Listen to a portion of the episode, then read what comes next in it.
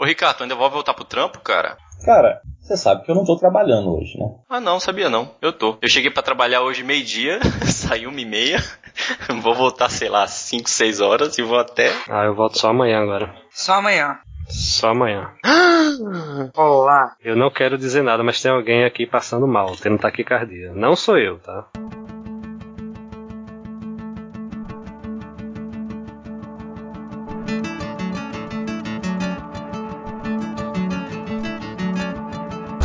Sejam bem-vindos a mais uma versão do Hackencast, o seu podcast sobre tecnologia, software livre e open source. Diretamente dessa favela chamada Novo Gama Goiás, tentando sem sucesso disfarçar gagueira com edição, falo eu, Ricardo Highlander. Dessa terra de honestidade chamada Brasília, está aqui conosco o homem que jura que nunca furou uma fila, Magno Leno. Fala pessoal, o pior é que agora eu tenho um vídeo pra provar o contrário disso, né? Aham, uhum, tá bom. E... Tomando uma água de coco em uma das belíssimas praias de João Pessoa, em um vórtice temporal que faz com que nossas mensagens cheguem para ele uma hora atrás, fala agora com Jorge Costa. Sou eu, galera. Eu estou perto de um buraco negro, que tempo é relativo.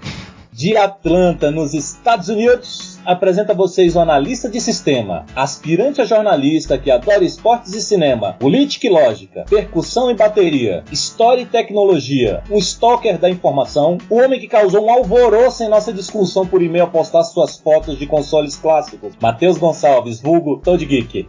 Opa pessoal, e aí, beleza? Tranquilo? É, pra quem não me conhece, eu sou esse, essa mistura maluca aí que ele acabou de descrever e adoro videogames antigos, sou do tipo do assoprador de cartucho mesmo. E estamos extremamente extremamente honrados em receber nesse humilde podcast a escritora, jornalista, doutoranda por pouco tempo e mestre pela PUC São Paulo no programa de comunicação e semiótica, autora do livro Videogames e Mitologia, além de web celebrity, gênio, bilionária, playboy, filantropa, diretamente de São Paulo, Flávia Gazi!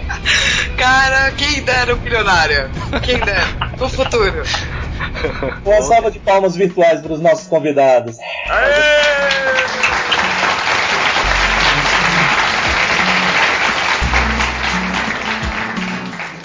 E na versão de hoje do HNC que estamos liberando agora para vocês, nós vamos falar sobre histórias dos videogames. Mas não é a história que você já ouviu em dezenas de documentários, podcasts e vídeos zoados do YouTube, mas sim a história por trás daquele que normalmente é só um coadjuvante injustiçado, mas sem o qual a brincadeira não seria possível, o controle de videogame. Tudo isso e muito mais depois dos e-mails. Não, mentira, mentira. Que e-mails?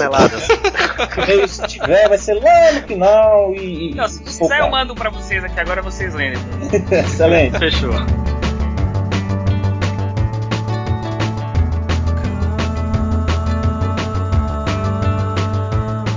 Antes de começar, é, eu gostaria que os convidados se apresentassem aos ouvintes que eventualmente, e eu tô falando com você, Juston Filho, eventualmente ainda não conhecem os nossos convidados. Dois? Bom, pessoal, para quem não me conhece, meu nome é Matheus Gonçalves, ou Toad Geek. Escrevo sobre tecnologia, game, sou game developer, tenho alguns projetos de videogames aí no, no mercado. Para quem quiser conhecer um pouquinho do que eu faço, me procura no YouTube, Toad Geek, eu tenho alguns vídeos sobre justamente ciências, sobre tecnologia e sobre videogames e o que eu mais gosto de fazer, que é review de jogos antigos, que é o meu projeto Retro Game, procura lá. Beleza. Flávia? Olá, meu nome é Flávia e eu escrevo joguinhos, escrevo sobre joguinhos e escrevo de joguinhos. e às vezes estudo joguinhos. É, eu atualmente estou no IGN com uma coluna em vídeo chamada Gamepad, uma coluna em texto chamada Por Trás dos Pixels, e eu fico misturando videogame com outras coisas malucas, porque essa é a coisa mais legal de se fazer. E é isso que eu faço. Qualquer coisa me segue lá nos Flávia Gazi. É G-A-S-I, tá? Não é Z-Z-I. A melhor definição é a, a mulher dos joguinhos.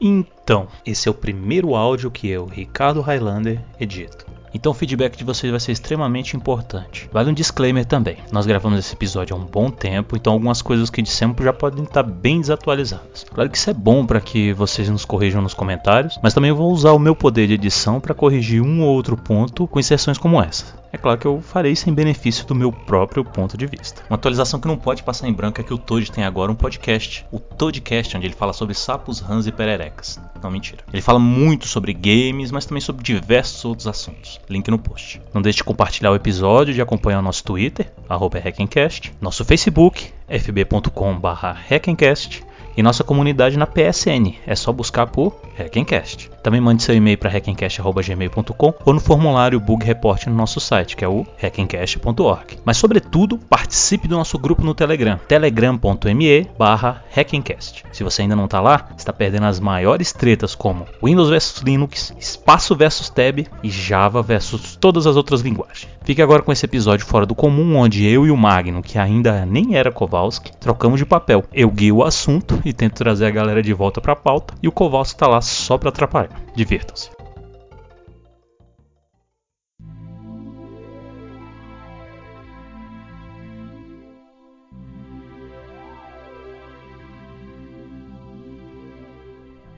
Eu queria começar esse programa fazendo uma perguntinha para todo mundo. Qual foi o primeiro controle de videogame com que vocês já tiveram contato? Teclado. É. É, já começou com polêmica. Já O meu também foi teclado. Teclado Commodore, gente. Ah, o meu não fui no Commodore, Ah, não. mas esse aí, Ah. esse aí vale, esse aí vale, esse aí vale. Todos passamos por ele aqui, eu acho. É, Não, mas eu eu, cheguei- eu, eu, eu- eu joguei muito no Core, mas eu já era um pouquinho mais velho. Eu acho que o primeiro controle que eu, que eu, que eu tive mesmo, que eu tive contato, foi do Telejogo, que era uma versão super antiga do, sei lá, de um Atari, e você só tinha. A movimentação era super simples. Ah, Cara, era muito divertido, aquela coisa que Era você. uma- é, Não era uma versão da Philco Ford que tinha É. quatro jogos: Pong, É. mais tênis e futebol? Philco Ford. É isso aí, exatamente. Eu E- tenho o meu até hoje, funciona. Esqueci de mandar foto porque eles não estão tão arrumados que nem o do Toad.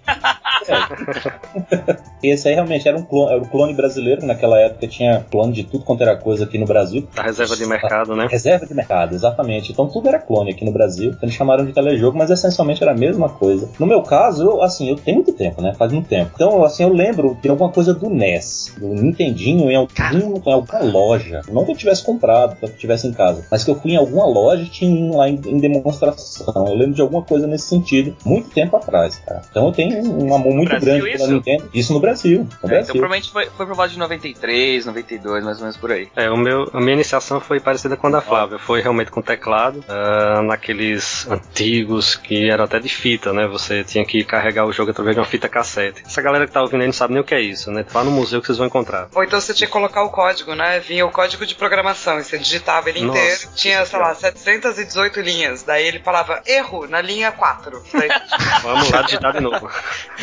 Não, pequeno detalhe que nessa época editor de texto não era igual os que a gente tinha hoje, né? Você não conseguia simplesmente ir lá na linha e arrumar ela direitinho. Era um, um inferno isso. Era tipo uma máquina, eles, eles simulavam uma, uma máquina Uma máquina de escrever. de escrever Você normal. tinha que digitar tudo de novo. Passou, já era. É. eu só fui entender que isso era um videogame, tipo, um tipo de console também, muito mais velha. Eu achava que o primeiro videogame que eu tinha era o Philco Ford, sabe? Uhum. Depois que eu fui entender que, não, aquele lá também já era um, um tipo de console ou emulador ou plataforma de videogame, sabe? Uhum. Eu acho, eu acho legal a gente olhar pra trás e ver, por exemplo, esse negócio da fita que, eu- sabe, que a gente comentou agora, e ver o pessoal reclamando hoje que o loading demora muito, né, Ah, cara? nem me fala, cara. Nem me fala. Cara. Essa turma Ai. tá mal acostumada, essa geração Muito, não tá mal é. acostumada. Nunca jogaram no modem ela- 14400. Tu vai ficando mais velho, hoje, meu, quando começa a demorar muito o jogo, eu fico muito. Puta, eu começo. Vai, Loading! Você acha que a É. gente tá o quê? 1974? Ô Flávio, mas a gente pode, né? Porque a gente já tá ficando velho. Essa, esse povo novo não pode ter esse, essa, esse privilégio, não. Ah, mas pô, se a gente for ver que a gente, quando a gente tinha cartucho não tinha loading, a gente, É, a gente é. já fica mal acostumado, né, cara? Tem isso. Lá no finzinho da vida do cartucho já tinha load, né? Isso aí é- não tem como escapar, né? É. Mas, Não, seguindo pera aqui... aí, pera aí, rapaz. Ah, tá me faltou- faltou excluindo, gente? cara. Ah, você é do do podcast, você grava depois. A primeira lembrança de, de manusear uma forma de jogo que eu tenho, olha só que legal, foi no trabalho do meu pai. No, video, no, no videogame, ó, no computador do trabalho dele, ele tinha um joguinho, eu acho que o nome era Zax, Zaxxon, Zax, é, era alguma coisa assim. Era um bem antigo, cara de navinha assim, vista panorâmica, bem básico. Foi a primeira vez que eu controlei um jogo, foi nisso, mas depois meus pais compraram o, o clássico Atari pra gente, que era aquela manivela com um único botão, né? Era o que eu ia falar. Normalmente, numa, numa roda de discussão dessa, se a gente fizer essa pergunta, a galera já chega falando: no Atari. O Atari É, normalmente eu também tá era passado meu da primeiro. galera. falar Atari. Uhum. Isso. Eu, eu, tá eu velho, joguei cara. muito de Atari. Eu joguei muito de Atari, só que isso já muito depois da época do Atari, que era quando a galera começou a vender os consoles que ninguém queria mais, aí meus vizinhos começaram a comprar aqui, eu joguei bastante. Mas isso eu já tinha, já- acho que já tinha Super Nintendo já. É, Atari, Atari eu joguei muito, mas ele não foi o meu primeiro videogame, né? E por isso eu, eu não quero entregar a minha idade aqui também. Rapaz. Esse episódio aqui é legal porque normalmente a gente fala de um assunto e começa com o histórico, né? Mas esse aqui, o assunto é história, né? Então a gente só vai tratar de história nesse episódio. Se você não gosta de historinha, pula pro próximo aí que sai daqui uns três meses, sabe-se lá quando. já, já que a gente tá nessa pegada de tirar o pó do baú aí, que- qual, qual foi o primeiro dispositivo de controle de videogame? A gente sabe que o primeiro jogo de videogame foi aquele, aquele tubo de, de, de raios catódicos, né? Não, antes ainda do Pong. É... Antes disso, foi lá, assim, se a gente for seguir as cartilhas, entre aspas, de história do videogame, foi lá, Tennis Program e Tennis for Two, ou Tennis for Two, que é a mesma coisa, ou e Space War. Esses aí foram, segundo dizem, né, os primeiros videogames, os primeiros jogos que foram colocados em, em algum tipo de dispositivo, né? Não, mas esse, é- esses foram os jogos comerciais, né? Porque a gente tinha, por Eles- exemplo, Não, não, 1946. não. Ah, Não? anterior a esse ainda tinha? Não, esses não eram Tinha. comerciais, não. Não, porque em 47 teve aquele do, do- aquele dispositivo que o, o, o Sr. Thomas Goldsmith ele fez. Eu posso estar falando besteira. Desculpa, não foi esse que foi Hã? feito com um, oscila- com um osciloscópio? Esse mesmo, esse mesmo. E ele era controlado com um, um- um negócio que você girava, assim, né? Era assim que você Sim, jogava. tipo um dialer que você girava pra cada lado. Tipo com os controles do osciloscópio, né? Um potenciômetro que você vira pra cada lado. Exato. Ele, não era o Pong que ele fez nele, não? Hã? Não, não. O Pong, Pong é, mais, é posterior, é mais pra frente. Na verdade, o Pong ele é, ele é muito mais simples do que os jogos dessa época. Esse, esse jogo que você falou, Heitor, de qual que era? Você lembra? Eu, eu confesso que eu não vi na minha, na minha pesquisa. É um, é um jogo. dispositivo de, de, de, de tubo, uma televisão, uma televisão, chamar de televisão é sacanagem, né? Mas era um tubo CRT com emissão de raios catódicos. E aí você ficava controlando pra onde que o raio, o raiozinho ia, ia é, como se fosse um, sei lá, um simulador de míssil, vai. E Ah, ele, tipo, é de 1947 e você ficava só girando só um negocinho de osciloscópio. Ah, entendi. Na, na época era bem divertido. Mas existia algum feedback assim? Você tinha que, por exemplo, Visual. acertar determinado. É, um Era visual, cara. Não tinha pontuação, não tinha nada. Era um, Tinha um nada. cir- Não, era um circuito bem básico de programação. Usava luz pra poder ir de um lado pro outro você controlava isso. Baixei o conhecimento pro meu cérebro aqui. Os físicos Ah, é. Thomas T. Goldsmith e Esther Ray Mann, enquanto testavam equipamentos para o desenvolvimento de televisores e monitores em 47, pensaram em um pequeno passatempo. Eles li- ligaram um tubo de raios catódico em um, em um osciloscópio e os traços de luz exibiam e simulavam mísseis. O equipamento foi patenteado e batizado de dispositivo para diversão de tubo de raios catódicos. É esse Muito mesmo. original esse nome, né, cara? Muito. Louco. Esse eu não conhecia, olha aí. Confesso que eu não conhecia esse. Até onde eu comecei, né? O mais atrás que eu fui foi com esse que eu falei, né? Tennis Program ou Tennis for Two e o Space Swap. Então, mais ou menos na mesma época lá. Eles usavam para o controle desses, desses jogos, eles usavam as peças que eles tinham disponíveis lá, né? Que era aqueles. É capacitor variável que fala, aqueles que, que giram, né? Como se fosse um volume, e os botõezinhos.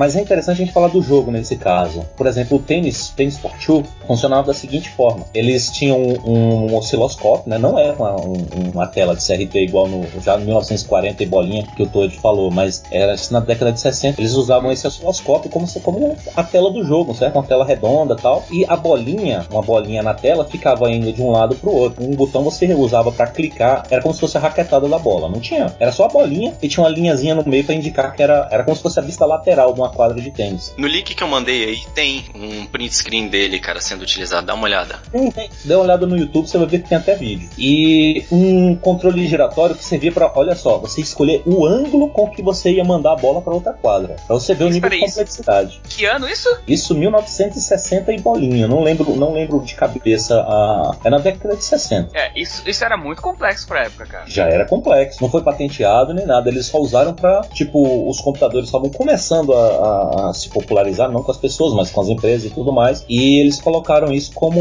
um, é, um atrativo pra quem eventualmente visitasse. Falar, ah, um joguinho aqui. Aí tinha duas caixinhas, um com controle giratório e com um clique. Se vocês. Isso é muito maluca, porque no, no começo de, né, de a gente inventar o, o que é videogame, na década de 60 e 70 foram feitos um monte de experimentos extremamente revolucionários pelo bem da diversão, porque ele não tinha nenhuma outra aplicação na época, a não ser, nossa, olha que legal, a gente pode ficar brincando agora de navinha. E a gente vai usar isso até hoje. E algumas coisas vão ser consideradas revolucionárias muito tempo depois, quando na verdade foram inventadas na década de 60, 70. Tipo, o lance da gente jogar num, num lugar online permanente, etc., já tinha desde os moods, né? Os multi-user dungeons da década de 70. E a gente vai reativar isso com os MMOs, assim, mais, né, final de 2000 e etc. Então é muito maluco como esse era um começo muito criativo e as coisas apareciam, elas não necessariamente foram criadas para ter aplicação em game, né? Porque o Mood não foi criado para isso. Ele era as pessoas que estavam na universidade queriam poder se conversar com o advento dessa coisa louca que era a possibilidade de você conectar computadores. E daí por conta disso surgiu vamos nos divertir com isso, assim. Então é simplesmente para diversão, sabe? Sem nenhum outro propósito. É legal a gente pegar isso e pensar como hoje em dia a gente não é mais tão criativo como antigamente, né? A gente se limita muito a esses conceitos que a gente já tem e tem um pouco de receio de inovação, talvez por não aceitação de mercado. Porque antigamente a gente tinha toda essa criatividade porque não, não era preocupação, não existia essa preocupação de mercado, era tudo simplesmente por diversão, não era comercial. Aí hoje em dia, como tudo é negócio, a gente talvez esteja um pouco preso a conceitos. É, eu, eu, eu tenho um ponto de vista um pouquinho divergente disso aí pelo seguinte, eu vejo que as coisas hoje existem, existe menos espaço para criar hoje, porque muita coisa já foi criada, mas ao mesmo tempo, é, é por isso que eu bato palma para quem trabalha com games indies, cara, games independentes, porque eles não têm esses freios de mercado, isso. que você acabou de citar, então dá para você extrapolar e criar um monte de coisa maluca e mudar, mesmo até mantendo dentro do tópico do programa, que é ah,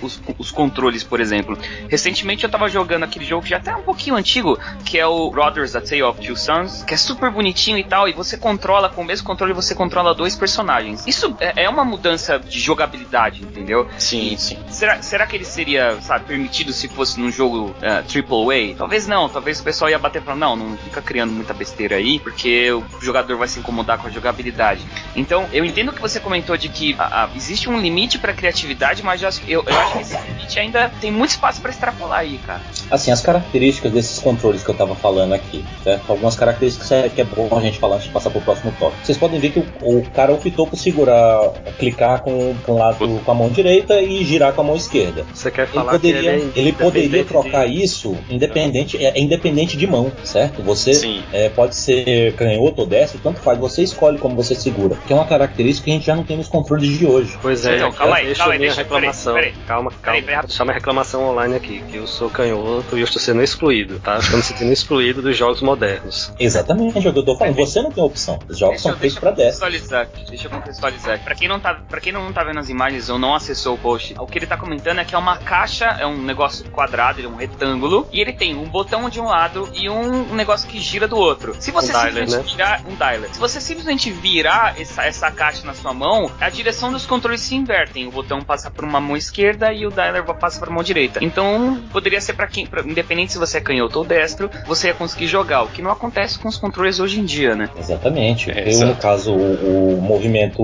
horário anti-horário, isso aí não importa. Não importa como você está segurando o controle. Horário anti-horário sempre continuam sendo as mesmas, as mesmas coisas. No mas caso a gente sabe do... que canhoto, eu sei que você tá reclamando, mas a gente sabe que canhoto não é boa pessoa, cara. A gente sabe. Ai, que, que isso, cara. Cara, o Obama é canhoto. Tá aí outro exemplo pra provar. Na, na, naquela época, em 1940. Mas o Obama é exceção, 50, né? Obama é exceção. Não, nessa época, 1940, 1900 e até um pouquinho, um pouquinho depois disso, existia uma crença de que pessoas canhotas não eram boas pessoas. É pois complicado. É, era, era coisa. É, acho que já foi muita gente pra fogueira por causa disso. É. Ai, dinhas, né, gente? Você não pode nem é. ter um pouquinho diferente, entendeu? Senão morre. pois é, não é?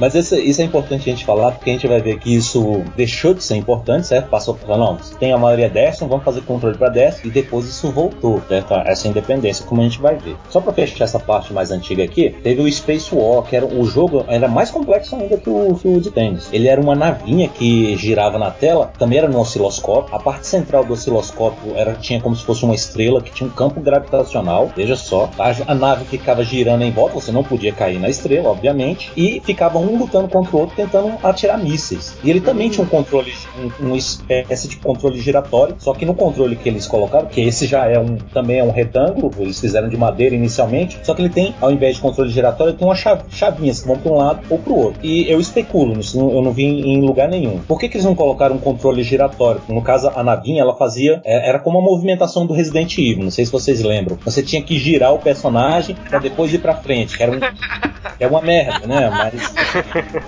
é, é, como se fosse um tanque, saca? O controle do, do Resident Evil fazia parte da narrativa. Era para te deixar cuidado. Era ruim, né, gente? Mas assim, era um, era um ruim tão ruim que era muito bom. Mas a primeira vez que você jogava Resident Evil, você falava, como eu mexo esse boneco? Então você via várias vezes por conta de dificuldade de movimentação, né? Mais do que, sei lá, Mas a é ameaça. Legal. Muito legal. Quem, quem, nunca morreu no Resident Evil porque deu algum, algum problema na movimentação? Me fala. Ficou andando contra o balcão ou contra Deixa nos comentários, né? É. é. longe de dizer que o jogo é ruim, muito pelo contrário, mas essa Não, cara! Tanto que na, na remasterização que teve recente agora, você pode optar entre o controle antigo e a movimentação mais recente, né? Que você simplesmente aponta pra onde você quer ir e ele vai. Você podia criar essa nova fogueira, né? Se você não gosta de Resident Evil, você vai pra fogueira. Se você não entendeu o que a nossa piada significa, né? que a gente ainda assim ama Resident Evil, você vai pra fogueira. Seria ótimo. Mas o controle do, do, desse jogo Space War era isso: uma chavinha para você girar para um lado ou girar para o outro, e uma chavinha para você ir para frente, seja para onde você estiver apontando. A, a, nave aponta para lá e ela vai, é para onde ela vai. É, eram dois eixos independentes, né? São duas, duas varetinhas que você controla o eixo horizontal e o vertical, né? Independentemente. Exatamente. Mas você já parando para pensar por quê? Alguém, rapidinho, se tiver alguém ouvindo isso e falar assim, nossa, coisa chata. Lembra que a gente tá falando de uma época onde você tava dentro de um laboratório de ciência, eventualmente sem fazer nada, você precisava se divertir de alguma forma e videogames não existiam. Esse é o contexto, tá, gente? Cara, eu ia citar isso. O Ricardo falou: ah, era muito, muito diferente esse jogo, era muito inovador pra época e tudo. Mas, cara, isso era criado dentro de um laboratório de ciência. Isso não era, sabe, não é alguém no, no, no fundo de quintal fazendo alguma coisa. É, e só pelo jogo estar tá sendo feito dentro de um osciloscópio, você já viu o nível de nerdice desses caras. Não é qualquer coisa. Aí tinha um botão lá para você soltar o míssil também. Só que eu especulo que o lance aí de você ter uma chavinha para fazer a movimentação tanto para um lado quanto para o outro, ao invés de você colocar, por exemplo, um controle giratório igual no tênis Fortune, é porque esse controle giratório, pelo menos na época, ele tinha um limite de movimentação, né? Você girava, sei lá, dava duas voltas para um lado e ele parava, igual o volante de um carro, certo? Enquanto com a navezinha, se você tivesse isso, você tava, tava pebado. Ah, tem que virar mais para a esquerda, aí ferrou. O conceito Pode de seguir. potenciômetro infinito é, é recente, né? Por causa do potenciômetro, ele usa outro, outro tipo de sensor. Exatamente, por isso que eles usaram essa chavinha, ou poderiam usar botões também para fazer essa movimentação e tudo mais. Certo? Eu não vi nada em lugar nenhum isso escrito, né? Isso foi uma, uma constatação que veio da minha cabeça aqui, mas pode ser uma ideia de merda também, ok? Mas deixando as velharias muito antigas para trás, vamos para as velharias Então vamos sair recentes. todo mundo do cash agora. Sacanagem. Fale, fale por você.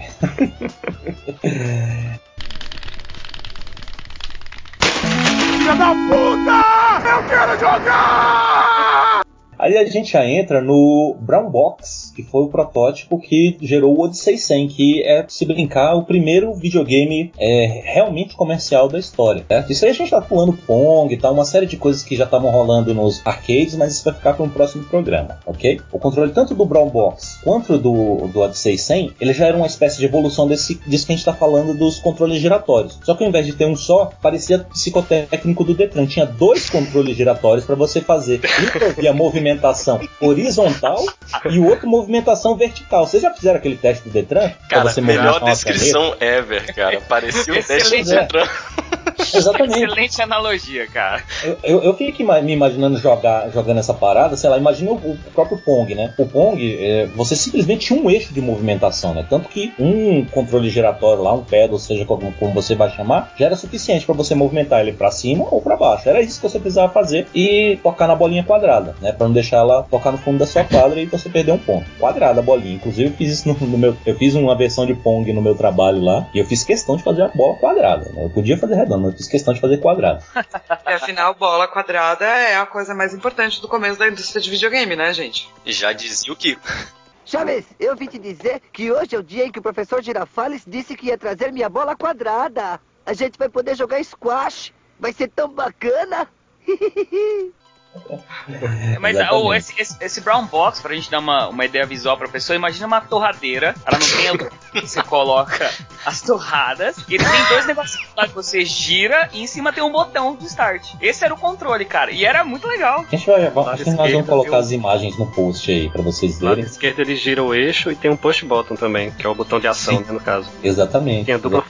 função. Bola. É o botão Eu da bola. exemplo, Ah. eu dei o exemplo do Pong, que a gente se movimentava só num eixo, mas um Pong com esse controle você poderia se movimentar também para cima da rede, por exemplo, para tentar pegar a bola, a bola mais, mais próximo da rede e surpreender o seu adversário. Mas imagina a loucura para você jogar com esses dois controles, cara, com esses dois pedalzinhos aí, esses dois controles giratórios. Ia ser uma loucura. Eu tento imaginar e eu ia demorar pra. Pra mim é mais fácil jogar um Uncharted da vida. Imagina que você é um dos engenheiros que já tá trabalhando nesse novo projeto. O que você tem na mão é um controle com um controle de, sabe, que gira e um botão. E você vai adicionar um novo controle que gira, que é uma. Aí se você transforma uma movimentação XY, cara, no plano cartesiano. Imagina na época a cabeça das pessoas. Nossa, cara, você consegue se movimentar em 3D aqui dentro, cara. Devia ser muito louco. Cara, é questão da inovação, porque, como eu falei, no Pong era um eixo de movimentação. Você aumentou a complexidade, aumentou Sim. mais um eixo. Agora você trabalhar com dois eixos, eixo X e eixo Y, que, caraca, ia ser complicado, né? Mas o cara que é bom ia se virar, né? É, Então, depois, depois do Brown Box, o que, que a gente teve? Teve o Atari, né? Pois é, cara, o próximo foi o Atari, né? Que é o que tá na memória aí da maioria das pessoas, todo mundo vai lembrar do Atari. É, que foi É o que é primeiro que aquele eu possuí. controle, olha aí, é, Foi- era barão, né? Foi- da- da- O controle do Atari foi o primeiro controle que eu quebrei na minha vida. Cara, Todo todo mundo. quebrou o controle do Atari. Pelo menos uma vez já teve cabo com o controle do Atari. Mas pensa, Que gente, é? como era legal, lembra como. Porque assim, todo mundo quebrou o controle do Atari. Mas era muito bacana, tipo, é, a posição da mão, como você fazia pra tirar, era tudo muito bem feito. É que a gente, a gente, meu, tratava nossos videogames como a gente tratava bola de futebol nessa época, saca? Ninguém É se preocupava em cuidar do controle. Era tudo sujo, cheio de salgadinhos chips. E você, e você ficava disputando com seu amigo, né? Quem fazia a melhor parte, sei lá, qual fase melhor. Então você tratava aquilo de uma maneira horrível. Era o controle que mais tomou porrada, eu acho, da vida. Foi o controle do Atari. Sem contar o- o- os jogos, o que, que eles pediam que a gente fazia com o controle. Por exemplo, o Decathlon, ele pedia que a gente Ah. balançasse o controle o mais rápido possível. Como que não ia quebrar, cara? Como? é impossível não quebrar o controle jogando aquilo. Cara, pra quem não nunca viu um Atari, nunca jogou um Atari, imagina uma base quadrada com uma haste pra cima. Você segurava essa haste e no canto inferior esquerdo tinha um botão vermelho. O que o Toad tá falando é que ele mandava você ficar girando essa haste direita, esquerda, direita, esquerda, direita, esquerda, direita, esquerda, o mais rápido possível, porque isso era o movimento das pernas do personagem pra ele correr. É. Não tinha como não quebrar, cara. E lembrando aos mais animadinhos que essa haste ela não vibra, ok?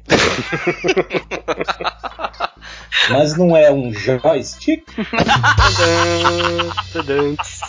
Eu tava esperando quem ia ser a primeira É, pessoa que ia fazer essa É. piada. Isso, Ah, ele só levantou a bola e eu cortei.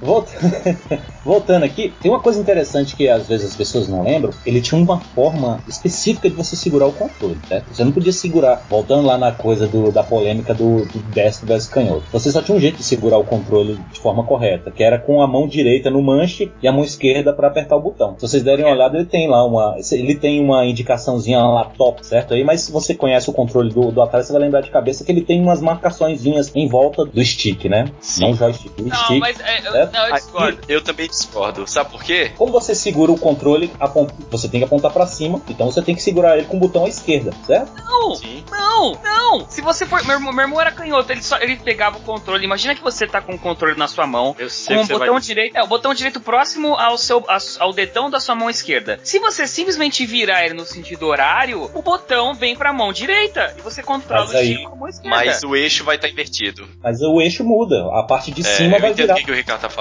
Aí se você coloca para você ir pra cima, você vai ter que colocar pra esquerda. Beleza, se você Ah, conseguir aí- tirar aí- o seu aí era- também. É o que aí nós beleza. destros fazemos a vida inteira, cara. É o que nós destros fazemos a vida Destro? inteira. Você não era ok. canhoto até 5 minutos Canhoto, atrás? desculpa.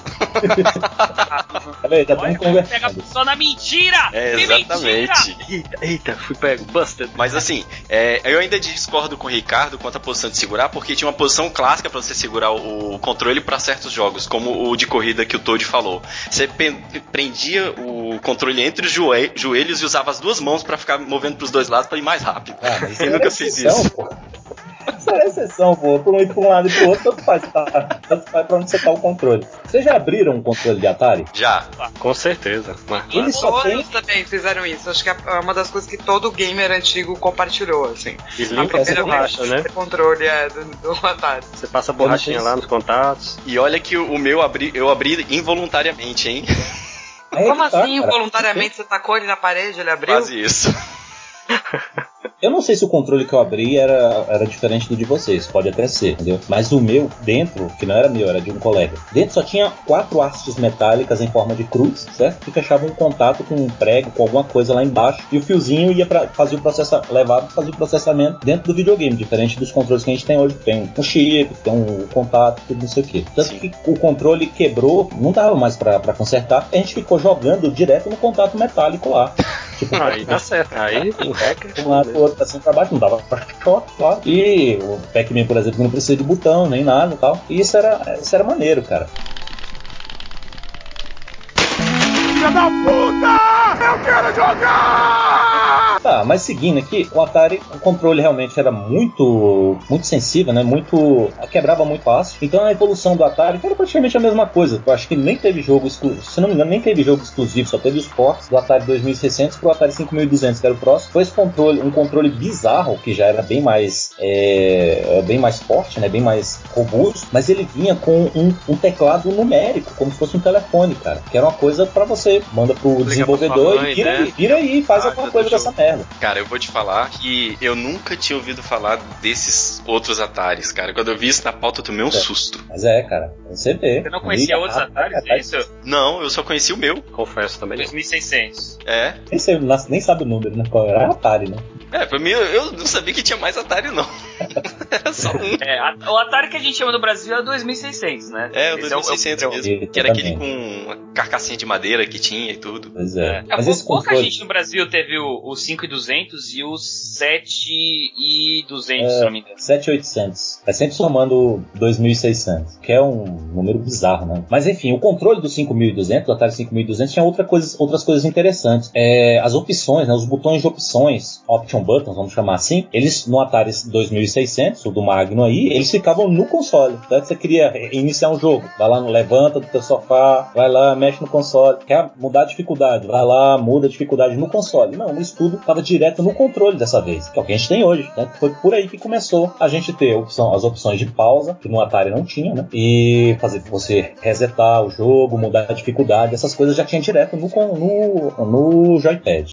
Se você der uma olhada, ele tem dois botões na lateral. Ele tem dois botões na- no- em uma lateral e não tá aparecendo na foto, mas ele tem dois botões na outra lateral também, iguais. E os botões eles são eles são espelhados. Não são quatro botões com funções é, separadas. Os dois botões de um lado são os mesmos dois botões de um outro, certo? Eles são duplicados. E se você for parar pra pensar, isso é uma burrice, né? Porra, tem dois botões de um lado e dois botões do outro que fazem exatamente a mesma coisa, certo? Você poderia simplesmente quebrar dois botões do- de um lado e começar a usar do outro lado, que não ia ter diferença nenhuma. Só que se você for parar pra pensar, voltando na questão do destro destro canhoto, isso volta pra incluir o cara, o cara que, é, que é canhoto, entendeu? Que ele pode segurar o controle com, como, ele, como ele quiser e apertar com o polegar, com a mão direita ou com a mão esquerda, seja como for. E usar a outra mão pra mexer no manche. Ele também tinha uma questãozinha que a gente quase não percebe, é que a parte de cima do, do, do manche, ela é côncava. Então você poderia mexer agora com a, só com a ponta do polegar. Ele é também um pouquinho menor do que o do Atari 2600, né? Então você poderia mexer só com a ponta do polegar. O seguinte, É, no eu, Atari... eu, eu, pessoalmente eu nunca joguei com esse controle, cara. Eu não tive o Atari 5200 e eu não faço a mínima ideia se era melhor jogar ou não e tal. Mas é legal perceber que já tinha essa preocupação com, com usabilidade nesse ponto, né, cara? É, eu, é. também, eu ia falar exatamente a mesma coisa. Eu também não tive, não joguei, mas é interessante ver como em um pouco, um período bem curto de tempo, né, as adaptações já são bem grandes, assim, ou tem repercussões bem maiores. Não é uma, uma solução legal, né? Porque independente de você ter mão, você ser, de você ter mão, de você ser canhoto, ou de você ser, de você ser destro, você. A gente já tá indo pro Kinect, é isso? Calma, chega lá, vai chegar ainda. sempre vão ter dois botões que estão ociosos no teu controle, certo? Além do teclado numérico. Senão você não serve, não serve pra nada, né? Você vai ligar pra, pra polícia. É, devia ter alguma, alguma parada assim. E pra fechar a questão do Atari, teve o Atari seguinte, foi o 7800, e ele já limou esse montão de botão aí e só deixou dois botões, né? Que, que era o padrão do, do controle anterior, só que um de cada lado, esse sim, com funções separadas e o manche. né? Não tinha mais teclado numérico, não tinha mais porra nenhuma. Cara, Aliás, não tinha mais nem option button. Só uma pergunta, cara. Como é que é a ergonomia desse, desse controle? Porque olhando assim parece tão ruim de você manusear. É, se- cara, eu vejo ele segura, você segurando ele. Eu também não, não joguei nesse controle, certo? Eu mas eu vejo você segurando ele como se fosse um controle remoto mesmo, ok? Engraçado. Só com a outra mão. E como é que você vai apertar os botões, né? Porque É você vai que ter que falar. segurar e Teclado numérico, esquece, certo? Isso aí não Não. pensa nisso, não. Porque o teclado numérico você vai apertar com a outra mão. Agora, os botões laterais você aperta lá com o indicador e o, e o polegar, colocando na posição certa, né? De acordo com o que, com o que você eu acho que preferir. talvez ele fique na horizontal. Do jeito que tá vendo o logotipo Atari, né? Você pega ele na horizontal e aperta, tipo, sei lá, com o polegar e o dedo indicador da mão direita e a mão esquerda ali, no manche. Não, Não, seria não Nossa, assim? eu, Não é assim, eu, não. eu, eu lembro de pessoalmente, ter visto o manual dele. E a forma de segurar é com ele na vertical. é, eu Uhum. pessoalmente tô olhando aqui, eu seguraria ele na vertical com as du- com o logo do Atari pra baixo, né? Com as duas mãos, porque eu teria aqui os dois os dois botões nos indicadores das duas mãos e o, o manche em um dos polegares. Nossa, Exatamente. que coisa tosca, velho. Pois é, cara, mas era o que, o que tava rolando. Tanto que por isso que ninguém jogou, entendeu? Porque é uma parada muito. Deve ser por isso, né? Agora, Ricardo, Quem teve isso aí? Deixa pra lá. Próximo. Ah, vamos pro próximo. Vamos para um Qual é vencedor agora, vamos para É um que- campeão. vamos pro próximo, que é o que realmente importa.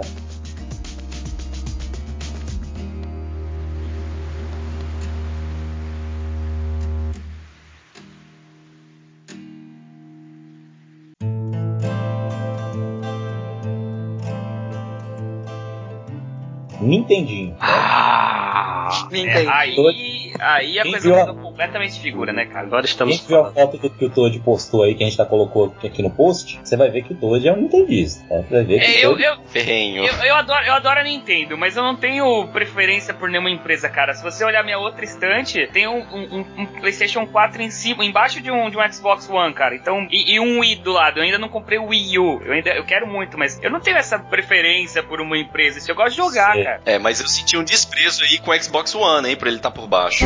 Não, não. ele tá- o Xbox One tá por cima, na verdade. Caralho, E eu só adoro, essa- filhona eu adoro ele porque ele é, ele é a versão do Forza 6. Quando você liga, ele faz barulho de ligar o carro. Eu acho muito legal. Uau!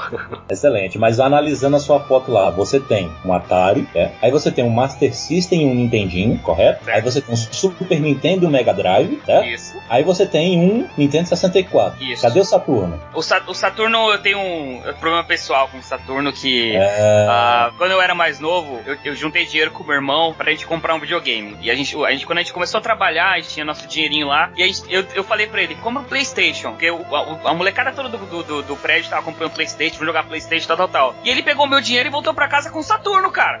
Eu fiquei muito nervoso. Época do Playstation. Já Exato. Aí eu falei, eu- o Saturno provavelmente vai ser um dos últimos videogames que eu vou comprar na minha coleção, cara. Voltando aqui pra pauta, a gente tem o controle do Nintendinho, que é um retângulozinho, certo? Com um direcional digital em cruz do lado esquerdo, dois botões de ação, de ação A e B do lado direito, B e A, na verdade, né? Porque ele tá na ordem invertida, na ordem oriental. E dois botões de opção na parte central, Só hoje, Start eu, en- Select. só hoje eu entendi por que, que ele estava invertido, cara. Eu também. Poxa, A explosão Mind cabeça. mind blowing. É, por quê? Porque é um console japonês. Não, não necessariamente por causa disso, mas eles resolveram colocar assim: botões A e B na ordem invertida. E é isso. Esse é o controle do Nintendinho. Ele substituiu toda aquela ideia de controles giratórios, dois controles giratórios lá maluco do teste Detran, é, é, e, e o joystick, né? Um manche para você fazer a movimentação com a mão separada da que você está segurando o controle, por um controle em forma de cruz que você acessava só com o polegar e com ele você tinha a precisão de quatro direções mais a diagonal, certo? Que para os jogos que saíram para ele foi perfeito. É importante lembrar que essa ideia não veio do nada, né? Eles já tinham adotado isso em alguns, em alguns Game Watch, em alguns Game Watch que era um videogamezinho que a Nintendo já estava lançando alguns anos antes de soltar o Nintendinho, que eram jogos estilo minigame, né? Que tinha aquele LCDzinho, né? Que ficava Sim, mudando de sim. estado e tal. Isso, e tem um exemplo aí do jogo do Donkey Kong que se você olhar é o, é o DS, cara. Olha o DS essa merda, entendeu? Você, não, você vê que o DS não saiu do nada, entendeu? É Duas telas e tudo mais, e ele já tinha. Não eram todos os jogos jogos, né? Porque, obviamente, o, os Game Watch eram, era um jogo único, né? Você não trocava cartucho nem nada disso. Então o controle era adaptado ao jogo. Mas já tinha alguns que tinham direcional digital do lado esquerdo, botão de ação do lado direito e option buttons. Certo? Foi ele foi que essa... praticamente estipulou essa, esse layout, né? Essa orientação de Exatamente. você jogar direcional sempre do lado esquerdo, botões de ação do lado direito. Sem Agora, Ricardo, você tava aí descrevendo o controle, eu tava aqui pensando, cara, não precisa descrever muito o controle do Nintendinho, não, porque, porque o que tem de case de, pra iPhone por aí da, do controle do Nintendo e todo mundo usa sem nem conhecer direito, não é brincadeira, velho. É verdade. Quase, quase comprei uma dessa aí, mas eu pensei, ah não, todo mundo tá usando, tá vendo? vou comprar. Exatamente. Só que o Nintendinho ele foi lançado nos Estados Unidos. No Japão era um controle, era um videogame diferente. Quer dizer, que eram os mesmos jogos, certo? Só que ele tinha algumas características diferentes. Vocês vão ver que tem os controles do Famicom, que é a versão japonesa do, que na verdade saiu primeiro, né? O Nintendinho é a versão, é a versão americana do Famicom. Famicom de Family Computer, certo? Ou seja, no Japão eles colocaram uma coisa em inglês e mandaram Nintendo, que é japonês, que é uma palavra japonesa para os Estados Unidos, né?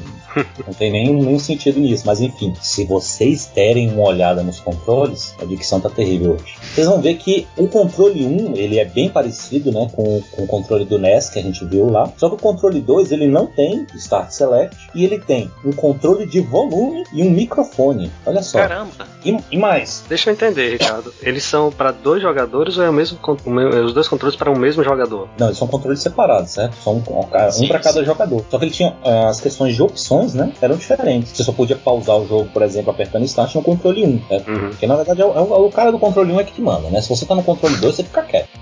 E para que raios esse, esse microfone no controle 2? Você vai dar comando de voz, é? Pois é, cara, eu não sei, eu não, confesso que eu não tenho de cabeça se tem algum jogo que usava esse recurso. Hoje a gente tem bastante jogo que usa comando de voz. Se alguém souber, por favor, ah, jogue aí nos comentários. Agora na época. Realmente também não, não, sei, porque eu não tive Famicom, eu tive Nintendinho mesmo. Mas eu acho que muito provavelmente tinha algum jogo que a, a, a voz saía, ou algo saía ali, né? Pro cara que tá jogando no controle 2. Eu acho que é muito mais em vez de. Agora, porque tem um microfone meus caros, que revolução, hein? É. Pois é. Agora, a, a Nintendo ela também é conhecida por fazer umas, birras, umas bizarrices. Você lembra daquele robozinho que tinha? Lembro. Então, às vezes, cara, vai entender a cabeça de japonês. Eles deviam ter alguma ideia, porque o controle 2 ele tem caixinha de som e microfone mesmo. Às vezes eles estavam pensando em fazer alguma coisa bizarra. É. E eu não estranho se tiver realmente algum jogo que, fez, que faz uso desse recurso, mas deve ser tão obscuro que nem saiu nos, nos Estados Unidos. E se não saiu nos Estados Unidos, dificilmente chega pra gente aqui.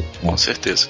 Aí eles mar, é, marcaram padrão, né? Assim, ah, o Jorge é canhoto, foda-se. Ele que Droga. Ele que use do jeito que tá aqui, entendeu? Chateei, tô ofendido. É, assim, se você for parar pra prestar atenção, a questão de movimentação com direcional em forma de cruz, é, se você, faz sentido você colocar ele com a mão esquerda, né? Porque você vai fazer movimentos longos e sem tanta rapidez, né? Se você for destro, a rapidez vai estar na tua mão direita, óbvio, para você apertar os botões de ação e fazer trocas rápidas e tudo mais, enquanto com a mão esquerda você faz movimentos sempre mais lentos e pressionando e tudo mais, né? Né? Pelo menos é o que eu vejo, né? Pode, ser, pode ter uma interpretação diferente dos caras terem colocado nessa disposição e não o inverso, por exemplo, né? E logo depois veio o. A SEGA entrou também na, de cabeça no lance dos consoles e lançou o Master System. E o controle do Master System você pode ver que ele é praticamente uma cópia do controle do Nintendinho. Na verdade, eu acho que o grande lance do controle da, do Master é o uso do, de todos os eixos, assim, né? Todos os eixos possíveis. Porque. Era isso que eu ia citar. Você querer ir pra diagonal não é uma tarefa fácil. Isso. Então, apesar de eles usarem o que, sei lá, Nintendo faz que é ter dois botões na direita e o control pad na esquerda, né? Que depois quase todo mundo, todo mundo vai fazer assim. É, o lance de você poder ir para diagonais é uma, uma coisa muito importante para jogos de ação. Isso é verdade, isso é verdade. Ele tinha essa facilidade. Eu tô acostumado com direcional em cruz, então para mim não é difícil fazer diagonal com eles, mas comparado com o, o control pad do Master System, realmente ele é mais simplificado porque ele tá tudo lá. Ele não é uma cruz, não é, é um fácil ou difícil, né? Você se adequa se você tem isso, isso sim, claro mas... você sabe fazer qualquer coisa ali, mas a verdade é que ele não é programado para isso, né? Tipo, Exato. o controle de Nintendinho, do Super Nintendo, eles não são programados para você andar necessariamente na diagonal. É, e se você reparar, tem muito mais jogos de ação nas plataformas da SEGA nessa época. Isso é verdade. Quando a é Nintendo é vai dominar o mundo de RPGs e adventures e coisas assim. Eu acho que tem um porquê isso, saca? Isso se reflete no controle, eu acho filha da puta! Eu quero jogar! É, o próprio Isso é aquele verdade. que vinha clássico, né? Com todo, todo o console do, do, do Sega, né? Era o Altered Beast, era, era da Master, né? Era. Master System, que justamente já, ele já usava os diagonais pra levar o Sim. personagem a dar aqueles pulos pra frente, né? Sim, o Alex Kidd também. Era o que eu Isso, ia isso. defender também, porque eu fui um, um jogador por muito tempo do Master System, foi o videogame assim que eu mais joguei, porque era o, Eu, eu joguei o pra caramba também. que minha mãe, meus pais compraram, né? E foi um dos últimos que eu tive também. Então, cara, Não, excelente, excelente. é, é porque meu mesmo, eu não tive outro depois, entendeu? Quem foi ter foi meu irmão mais novo e era um PlayStation 2, só pra você ter ideia do tempo que eu fiquei sem videogame. Cara, nossa história é parecida. Prioridades de família, velho. Prioridades. É, eu Enfim, entendo. Cara, eu acho que realmente a- a- o problema do, do controle do, do controle aqui da diferença que eu vejo é que os jogos do Nintendo eles não estavam preparados pra funcionar com a mistura do, do eixo, assim, de você pular pra direita e pra cima ao mesmo tempo, entendeu? E a devia ter limitação a nível de jogo disso, não só de, de detecção desse movimento, entendeu? Porque o, o controle do, do, do Master System foi preparado pra isso, então eu acho que ele já tinha, a nível de hardware, ele tinha uma detecção melhor pra isso aí. Provavelmente um contato já mandava o sinal de da, da diagonal para o Sim, jogo. ele né? tinha um contato pra cada, pra cada mistura dos eixos, né? Se você Uhum. chamasse Ah, no- noroeste, sudeste, É, isso, isso eu confesso que eu, nu- eu nunca abri um controle de. ele tinha. O meu quebrou, eu pra- abri e tinha. Então ele tinha, na verdade, são oito contatos aí. Sim, exatamente. Pois é.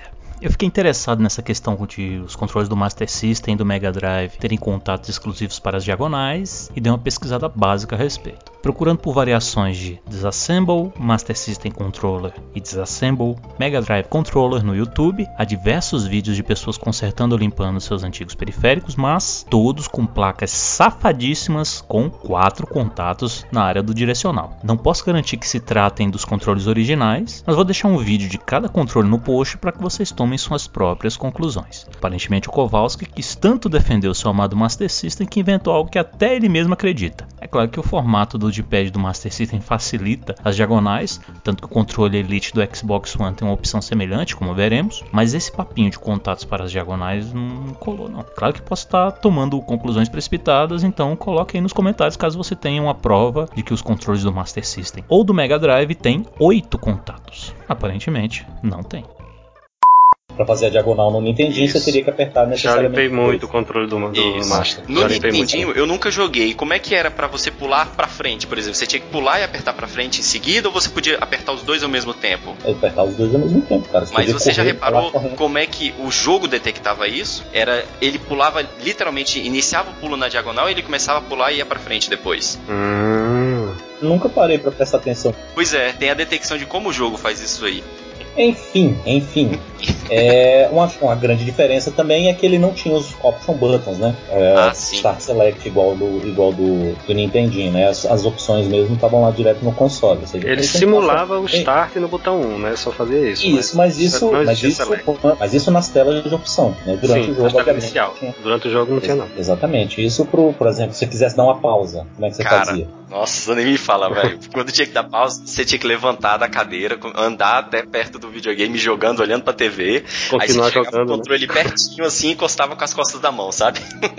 Pois é. Era assim que eu dava Enquanto pausa. no Nintendinho, você botava o polegar pro lado e apertava o start. sim. Esse era o padrão. O seguinte foi o Mega Drive, certo? A SEGA tentou sair na frente da Nintendo, né? porque a Nintendo ma- mandou ver o, o Master System só fez sucesso na Europa, por incrível que pareça aqui no Brasil. Todo mundo fala muito mais do Master System do que do, do Nintendinho. Pouca gente teve Nintendinho, só a Flávia e mais umas três pessoas. A maioria das pessoas tinham é, clones do Nintendinho, né? Eu mesmo, o primeiro videogame que eu tive, na- aliás, o único videogame que eu tive como criança foi o Turbo Game, que era um clone de Nintendinho. Depois veio o, o Mega Drive, né? que nos Estados Unidos se chamava de Genesis por uma questão de copyright e tal, mas o nome oficial é Mega Drive. Errado são é a galera dos Estados Unidos mesmo. Ele já era um muito diferente do controle do, do Master System. Ele já tinha ah, o design meio em cruz mesmo, né? Do, do, do Nintendinho. Só que ele com esse formato arredondado aí, eu acredito também com os contatos das Sim, diagonais, como vocês falaram. diagonais. Exatamente, ao invés de dois botões, agora ele tinha três. Não era mais um e dois, como era no Master System, mas sim ABC. E veio, enfim, um botão de, pelo menos pra você dar pausa lá, pra não precisar dar pausa com, com, com as costas da mão, né? Tinha lá o botãozinho de start no, no controle. E ele já tinha um formato mais ergonômico, né? Pra você segurar ele ali. Apesar de que o padrão gamepad, quando quando a, a Nintendo lançou lá no Nintendinho, era para você usar polegar. É isso que você usa. Você segura o controle com os quatro dedos lá e mexe com o polegar. Polegar direito, polegar esquerdo. E é isso. Eu gosto bastante de controle que tem essa quedinha para baixo, assim. Sei. Não é exatamente. Hoje quase. Hoje todos são assim, né? Todos têm essa coisa que se encaixa mais ou menos na sua mão, ou tenta se encaixar mais ou menos na sua mão. Era uma das coisas que eu mais gostava, porque realmente capia na mão. Porque o problema de controle muito grande ou muito pequeno é que você acaba jogando ele pro lado sem querer, né? Ou ele cai da sua mão bastante.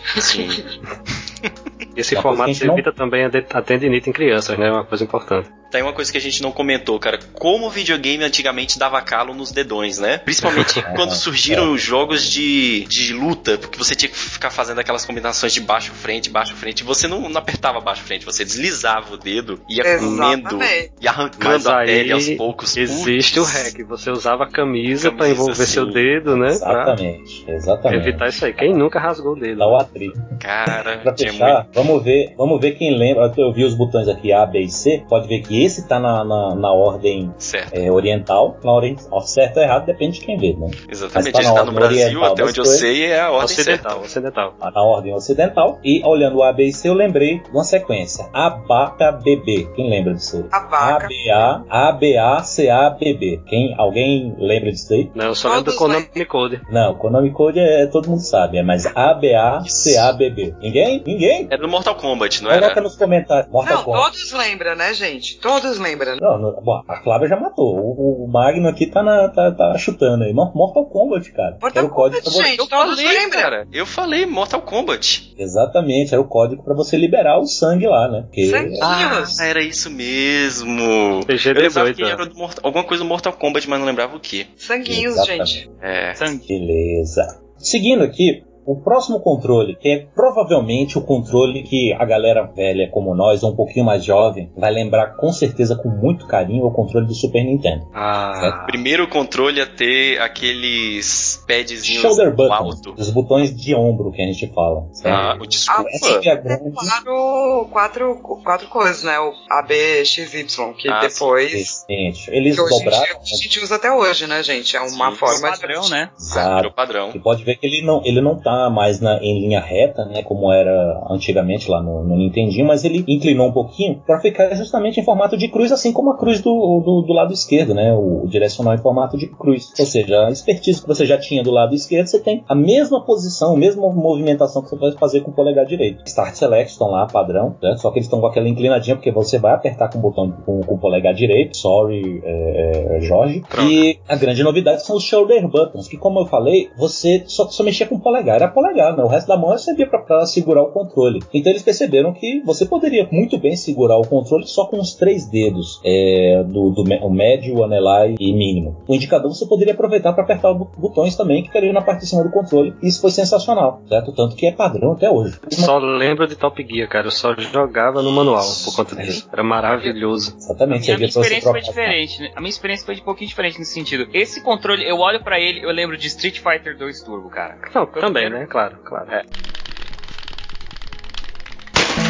Filha da puta! Eu quero jogar! Tem uma parada muito interessante que talvez vocês, sa- vocês já saibam, mas quando eu percebi, eu fiquei assim louco. Vocês já perceberam que o Y e o X ele é côncavo, certo? Os Sim. botões Y e X eles são côncavos, Sim. enquanto o A e o B eles são, são convexos? Convexo. Já perceberam isso? Já Sim. pararam pra É. pensar por quê? Pra você saber sentir que você tá, te- É. você tá clicando sem ter que olhar. Sem ter que Não, olhar. cara. Não. A Não? questão principal é como a gente fazia no Nintendinho pra, por exemplo, fazer, correr com o Mario e enquanto você tá correndo com o Mario, isso aí você pode estender pra diversos jogos. Ah, correr tá, com o Mario muito e isso. dar um pulo. E dar um você pulo. clicava com o, o fundo do dedão no, no ar e baixava o dedo pra apertar o X. Não, Exatamente. inverso. Isso é, inverso. E isso é para facilitar você fazer essa mesma coisa no Y, pro- Y e B, X, A. Ou seja, você segura o Y, sem soltar o Y, você aperta o B. Exato. Segura o X, sem soltar o X, você aperta Era o o que A. a gente mais fazia. é. Agora, agora Exatamente isso você fazia bastante. Sim, e era por isso, cara, para você, para facilitar esse movimento de você apertar mais de um botão ao mesmo tempo, sem, poder- Faz sem soltar. também, faz sentido também. Exatamente, cara. É, bom, mas esse controle aí tá, na- tá no, no imaginário popular, tá no coração de todo mundo, né? Então vamos É, seguir aqui, só por curiosidade. Eu nunca tive um Super Nintendo.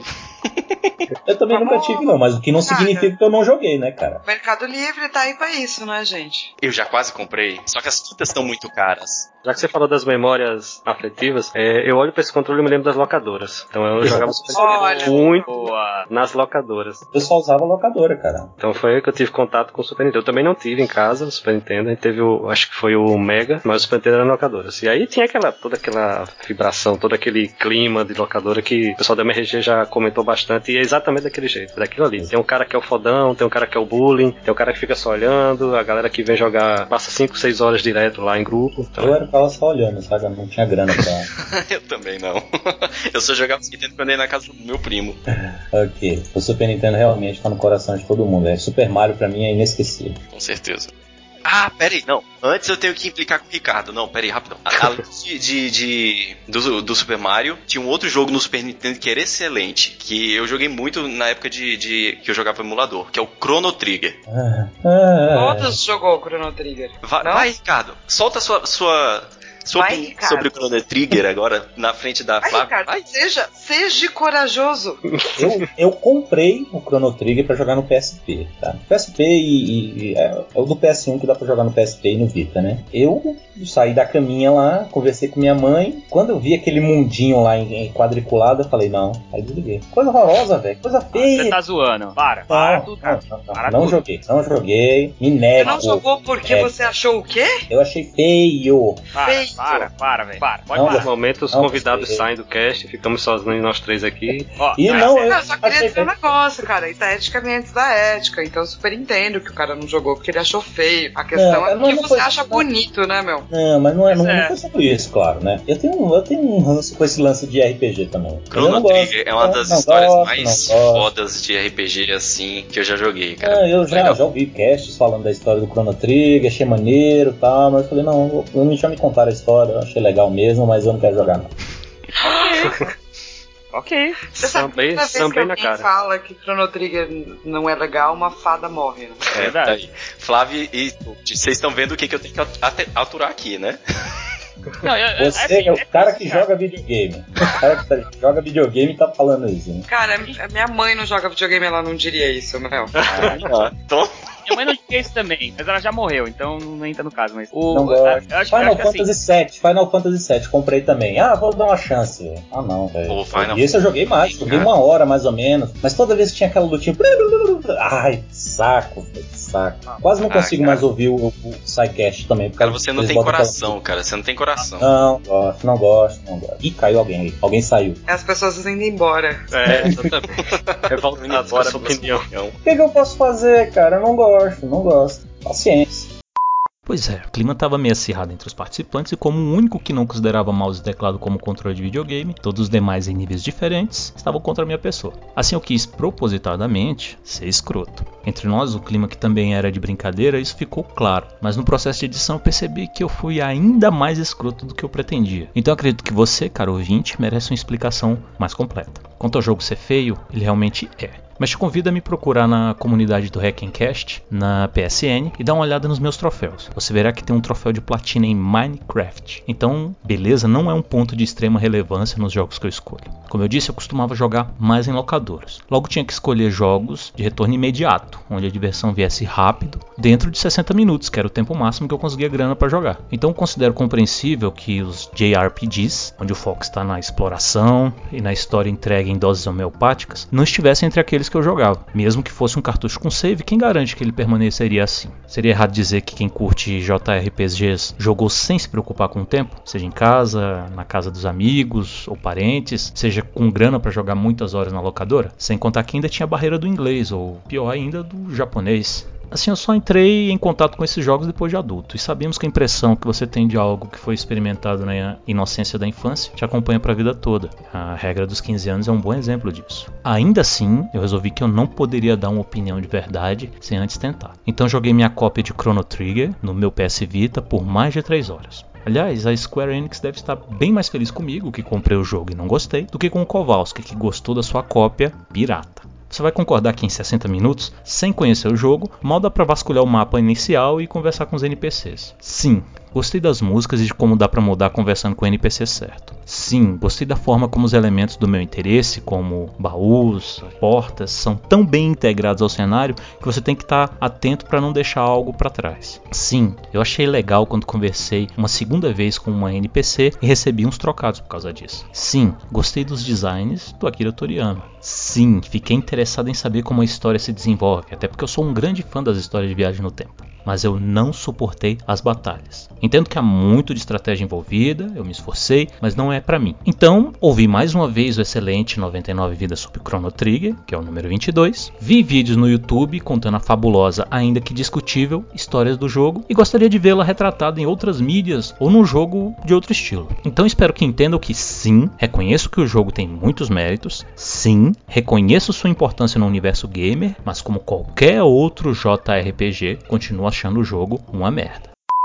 Ok, agora com, com as pessoas me odiando um pouco mais por causa do, do, do, do Magnum. Aí, Agora a, gente vai, agora a gente vai fazer pra você pique. Tudo que você falar que talvez esteja mais ou menos errado ou mais ou menos certo, a gente vai querer discutir. Vai ser Pode escalado. começar. É. Pois é. Eu coloquei aqui a imagem do console, do console, do controle do console seguinte do Atari, que foi o Jaguar. Esse controle aí parece uma embalagem de shampoo, que você carrega embaixo do, do, do Super Nintendo, cara. Que parece uma marmita, cara.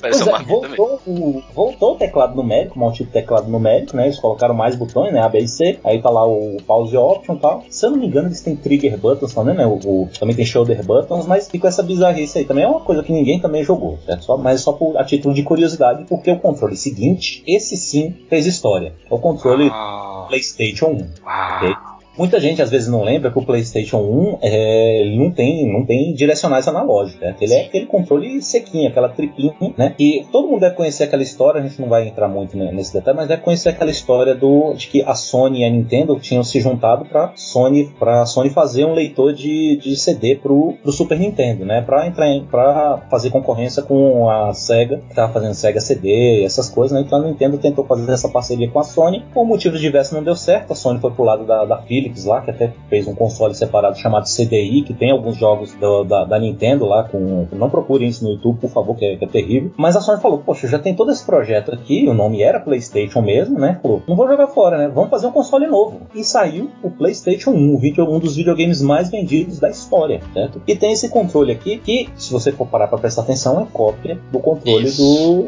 do Super Nintendo. Super né? Nintendo. Então, Eles um simplesmente alongaram a base pra ficar um pouco Aí mais ajustável na mão e trocaram o AB XY e botaram mais shoulder buttons. É importante a gente pensar nesses detalhes, porque eles colocaram, é, ao invés de um par de shoulder buttons, dois pares, né? Tinha L1R1, L2, R2, que esse é o padrão, inclusive, até hoje, né? A Sony agora indicou um padrão. Você, não- é, você pode apertar dois, não para que apertar só um, só um, né? Só que se você for parar para prestar atenção, para você apertar todos os shoulder buttons, e você tem que ter essa opção, você tem que usar indicador e, e- e dedo médio das duas mãos. E só sobra os dois dedos, né? O mínimo e o anular para você segurar o controle, né? Além dos E é polegares que você exatamente usa. por isso que ele é alongado. Ele você tem ter essa, projeções lá embaixo. essa né? Pra você- ergonomia melhor. Uhum. Exatamente, para você abraçar o controle com, só com os dois dedos da, de baixo. Na prática, ninguém, ninguém usa só esses dois dedos, né? Porque os shoulder buttons você aperta só com os polegares. Mas se eventualmente você pre- precisar apertar dois do mesmo lado, tipo R1 e L1, você vai ter que usar dois dedos. E o controle não vai cair por causa disso, porque ele tem essa ergonomia.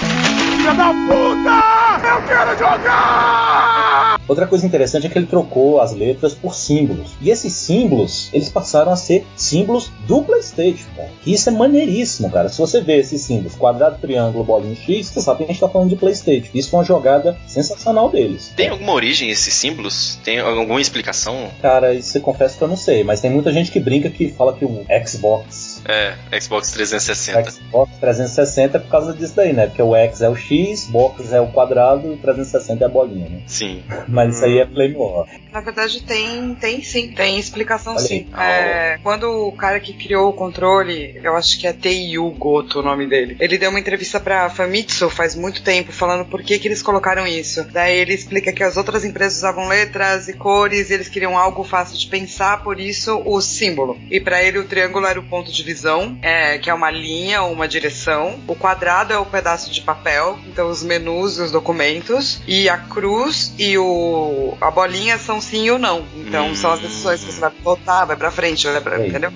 É verdade. Faz Tanto que nos sentido. jogos japoneses, nos jogos japoneses a bolinha serve pra você confirmar e o X serve pra você cancelar. Que é o inverso da, da- do que a gente usa na- nos jogos ocidentais e nos jogos mais recentes também, que você confirma com o. X. Verdade, por que, que a gente confirma com o X? Se o X é o botão universal do cancelamento, né, cara? É Bizarro. porque você é. pensa em fazer um X em uma caixinha. Isso, Tipo fazer uma marcação. Ah, olha só. É, japoneses fazendo japonesice, né? Tudo invertido da, da- da gente. Tanto que eles escrevem ao contrário, de baixo pra cima, de cima pra baixo, caralho.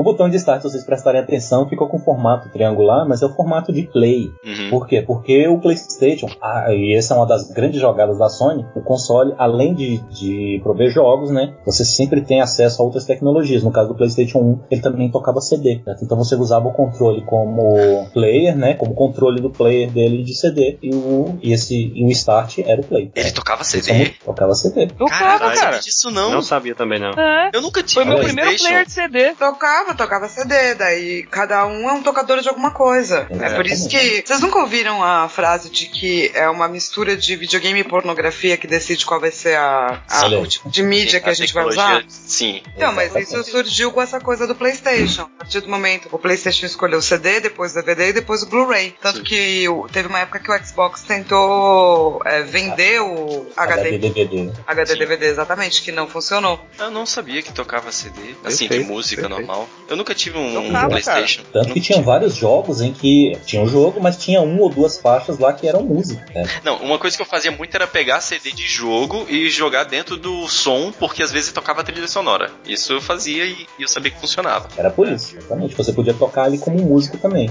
Era Legal. ele era uma faixa do CD, Sound né? test. É. Exatamente. A- o PlayStation 1 ele tinha uma- um, um player com uma interface nojenta, era muito feia o, a interface de tocar CD. Mas na época, se você não tinha nenhum tocador de CD, nada. cara, era muito legal. Ele tinha efeitos de som, você conseguia mudar a, a- a amplificação de- do- dos graves, dos agudos, era muito legal na época. Ah, ele tinha equalização de som. Tinha- não, não só equalização. Ele mudava, por exemplo, pra ambience, seja lá o que significa, que ele colocava eco nas vozes das pessoas e tal. Era legalzinho. Ah, Legal, sabia disso. Não. E ele é um controle bem intuitivo para tocar música, filmes, essas coisas também, porque com os dois pares de shoulder buttons você pode mapear um para ser avançar rápido e retroceder rápido, próxima faixa, faixa anterior, esse tipo de coisa. É maneiro, entendeu? Dá pra, até hoje é, é- é- é um controle sensacional que substitui qualquer controle remoto que eu, que eu- que eu tenho aqui em casa. O console seguinte é o odiado pelo, pelo Toad aí, que é o Sega Saturn. Então, não é, não é questão de ódio. não, é, não, é, não, peraí, não é uma questão de ódio, vamos lá. Assim, eu, eu, eu joguei muito, depois que comprei, meu irmão levou pra casa, tinha os jogos de corrida lá, que era o. Como é que era o nome do jogo de corrida, gente? Era o NASCAR, e tinha o Virtua Fighter, que era aqueles bonecos quadrados que lutavam. E era legal, eu achava legal. Mas não era o videogame que eu queria, entendeu? Eu, eu tava, eu, eu, É, eu tava então. triste que a gente ia ter um videogame, um PlayStation 1. Eu tava esperando a caixinha cinza em Cara, casa. não era o videogame- uma caixa preta. Não era o videogame vai, que você vai. queria, mas era o que você tava precisando todo. Eu vi essa Não era. de longe. Não era. E olha que eu gosto da SEGA, hein? Até hoje eu queria ter um videogame da SEGA aí, mas não, não cara, é. não era o que na época. Mas vem cá, esse Controle. controle aqui, esse segundo controle aqui, tem um, porta, tem um toca-CD nele, é? Parece. É o Discman. A gente, a gente vai chegar lá. Né? Era o kit analógico. Isso, a gente vai chegar nele. Mas o primeiro controle, é, inclusive do Mega Drive, teve um- um uma segunda versão do controle que ele tinha seis botões, três em cima e três embaixo. Que, você lembra? Só tinha três botões, Sim. mas para jogar alguns jogos mais complexos, precisar de mais botões, tinham, eram problemáticos. Mortal Kombat, por exemplo. Então eles lançaram a versão com seis botões. E que é- a cópia exata é o controle do Sega Saturn. Lembrando, claro, que ele tem também shoulder button. E esse controle que tá do lado aí, que se vocês verem no post, é o controle que ele já saiu na vi- no final da vida útil do, do Sega Saturn, junto com um jogo que era Knights Into the, Into the Dream, se eu não me engano o nome do jogo. Ele vinha junto com esse jogo. Porque a, a grande diferença dele é que ele tinha um direcional analógico. Vocês verem aí em cima do digital, tem um direcional analógico, uma chavinha, se não me engano, é para ligar ou desligar a função de, de analógico dele. Tinha esse formato meio bizarro aí, mas se você for prestar atenção, esse formato aí influenciou diretamente o próximo console da Sega, que a gente vai falar daqui a pouco. Não, mas peraí, eu, eu, eu, eu cheguei a jogar com esse controle, assim, pra quem não tá com imagem, não tá vendo o post nem nada, só tá ouvindo, imagina você segurar um porta-CD na mão e ele tem botões em cima dele. É isso, o controle é Exatamente. isso. exatamente. É um Discman com botões. Isso, um Claro, Discman ele- com botões em cima. Era muito ruim de jogar, cara. Era muito Pois ruim. é. Ele tinha umas projeçõezinhas na parte de baixo pra você para você tentar encaixar melhor a mão lá, mas eu nunca joguei com ele, mas dá pra ver que é bem, bem complicado, né? A grande vantagem dele, claro, é a parte do, do direcional analógico que era necessário para esse jogo em específico, porque os jogos em 3D já estavam começando a, a bombar, né? E essa palavra é excelente. Já estavam começando a bombar e o direcional analógico, o direcional digital, né? Só a cruzinha lá. D-pad, né? Exatamente, o D-pad. Tinha né? os dois, ele tinha o analógico e o D-pad. Exatamente, mas só as oito direções do, do D-pad lá, né? os- as- as oito direções, né? Contando com, com as diagonais, não eram suficientes para movimentação 3D satisfatória. Então eles lançaram esse controle com o direcional analógico.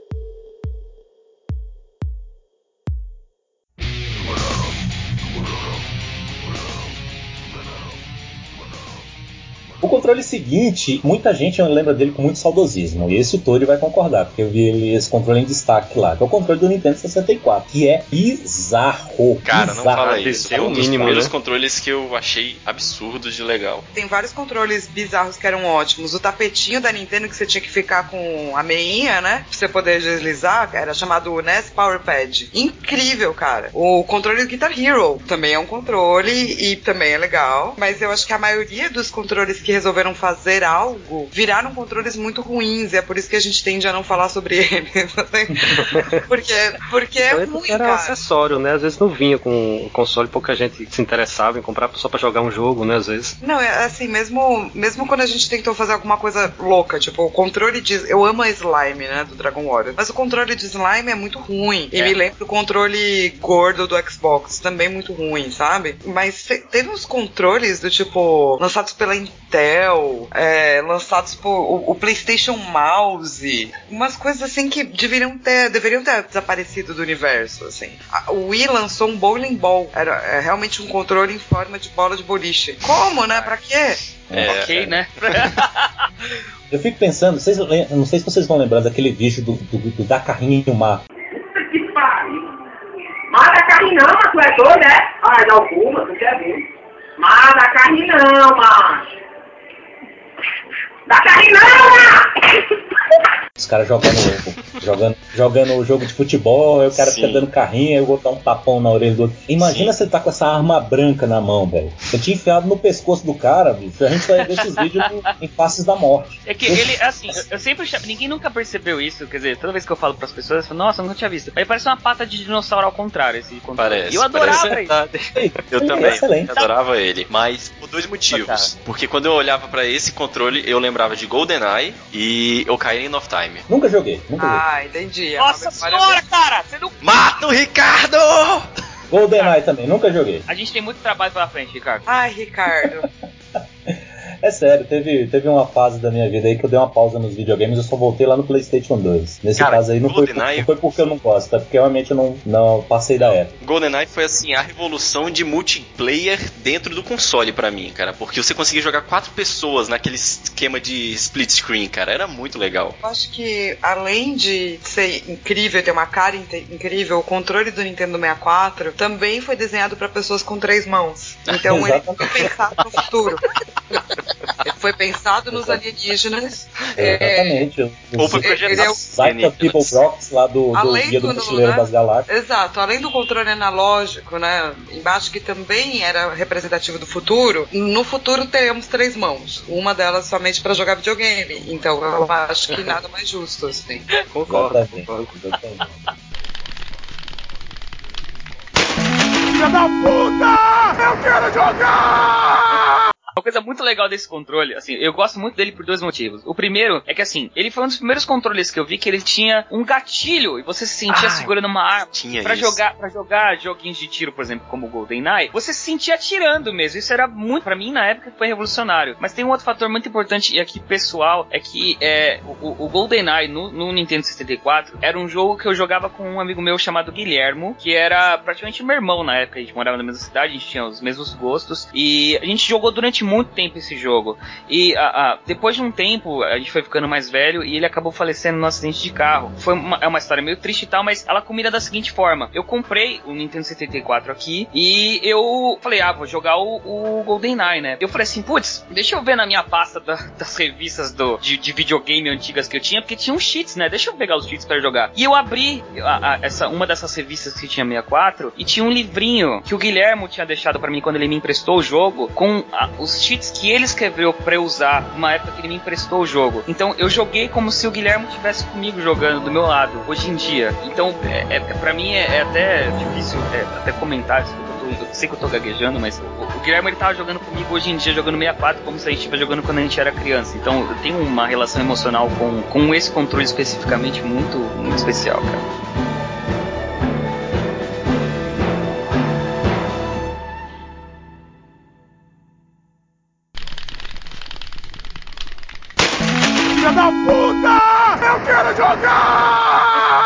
Acho que é um bom controle, de verdade. Eu acho que esse é um bom controle. Eu acho que o controle do GameCube incrível também, muito bom para jogar. É, o dedo vai pro lugar certo a hora que ele precisa ir, sabe? É, é, diferente do que a gente tá imaginando, do que é o normal hoje, mas mesmo assim é muito bom. E a Nintendo fez essas coisas loucas, do tipo, o Super Nintendo é o, é o controle que começou tudo, né? Com relação a como a gente faz controle hoje. O GameCube tentou fazer algo novo, que era muito bom, só não é uma coisa que é muito aceitada é, e eu acho que o do 64 é incrível. Por outro lado, ela fez um dos piores controles de todos os tempos que não tá na lista, e eu queria citar, que é o Power Glove, né, meu? Ah, o Power Glove também. É verdade. O é tão ruim que não pode falar sobre isso. Oi? Mas o Power, o Power Glove, acho que ele é de terceiro. Ele acho que não é da, da própria Nintendo, não. Não, é da Se eu não me engano, né? É Posso da falar- Nintendo. É da Nintendo, né? Não, Nas fontes onde eu pesquisei, a Power Glove é um produto da Mattel. No post eu coloquei um link para um PDF com o manual de instruções da Power Glove. É óbvio que ainda que não tenha desenvolvido o acessório, a Nintendo licenciou, o que não exime da culpa do fiasco. Mas todos temos que concordar que o visual é bem maneiro.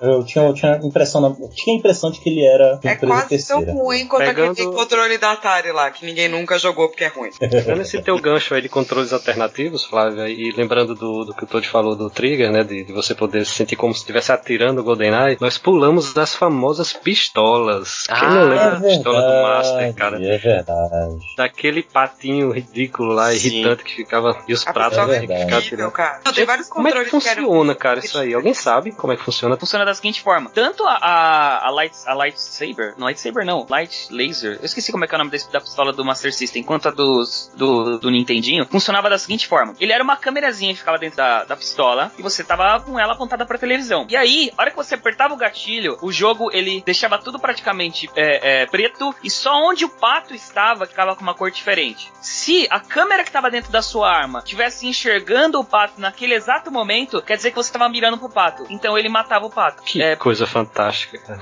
e é por isso que ele. Isso tinha um hack. Não, então, só pra fechar, é por isso que essa, essa pistolinha ela só funciona com TV de tubo, ela não funciona com LCD. Porque ele trabalha com a frequência da televisão, entendeu? Ah, legal. E isso É, gerava um bacana, né? Que você podia apontar isso pra um lugar luminoso e ficar apertando que você sempre acertava o pato. É, era Não sei, cara, não funcionava bem assim não, mas o Azagal uma vez falou que ele zerou esse jogo aí do, do, do Duck Hunt apontando pro sensor de, de infravermelho da televisão. Se é verdade ou não, né? Essas são as Pode ser. histórias do Azagal, né? Mas É. pode ser. Agora é não. possível, é possível, Isso- é muito tosco mesmo essa tecnologia. De maneira que, se você olha pra, pra- a explicação do, do, do Todd tá perfeito, e- mas ela é um contrassenso, né? Porque se você pensa, é uma pistola, então tem que sair alguma coisa de lá, né? Não, na verdade, ela é o receptor. né? Ela é um receptor. Cara, ela não emite a luz, ela recebe a luz que vem da televisão. É, mas videogame é sobre sensação, cara. Videogame é sobre o quanto você se diverte com aquilo. A mecânica que tem por Exato. trás disso, é, é- ela difere tanto de jogo pra jogo. Inclusive, a gente. a- a- eu, eu comentei que eu fiz uma pós-graduação de desenvolvimento de jogos. Uma das coisas que você aprende nessas, nessas classes é que é o seguinte: a forma como você vai apresentar a mecânica do jogo, ela pode ser de forma tão diferente, cara. É, é praticamente infinita. As possibilidades são praticamente infinitas. E, eu- no final, o importante é você perceber que a pessoa que tá jogando tá se divertindo, entendeu? Exato, exato.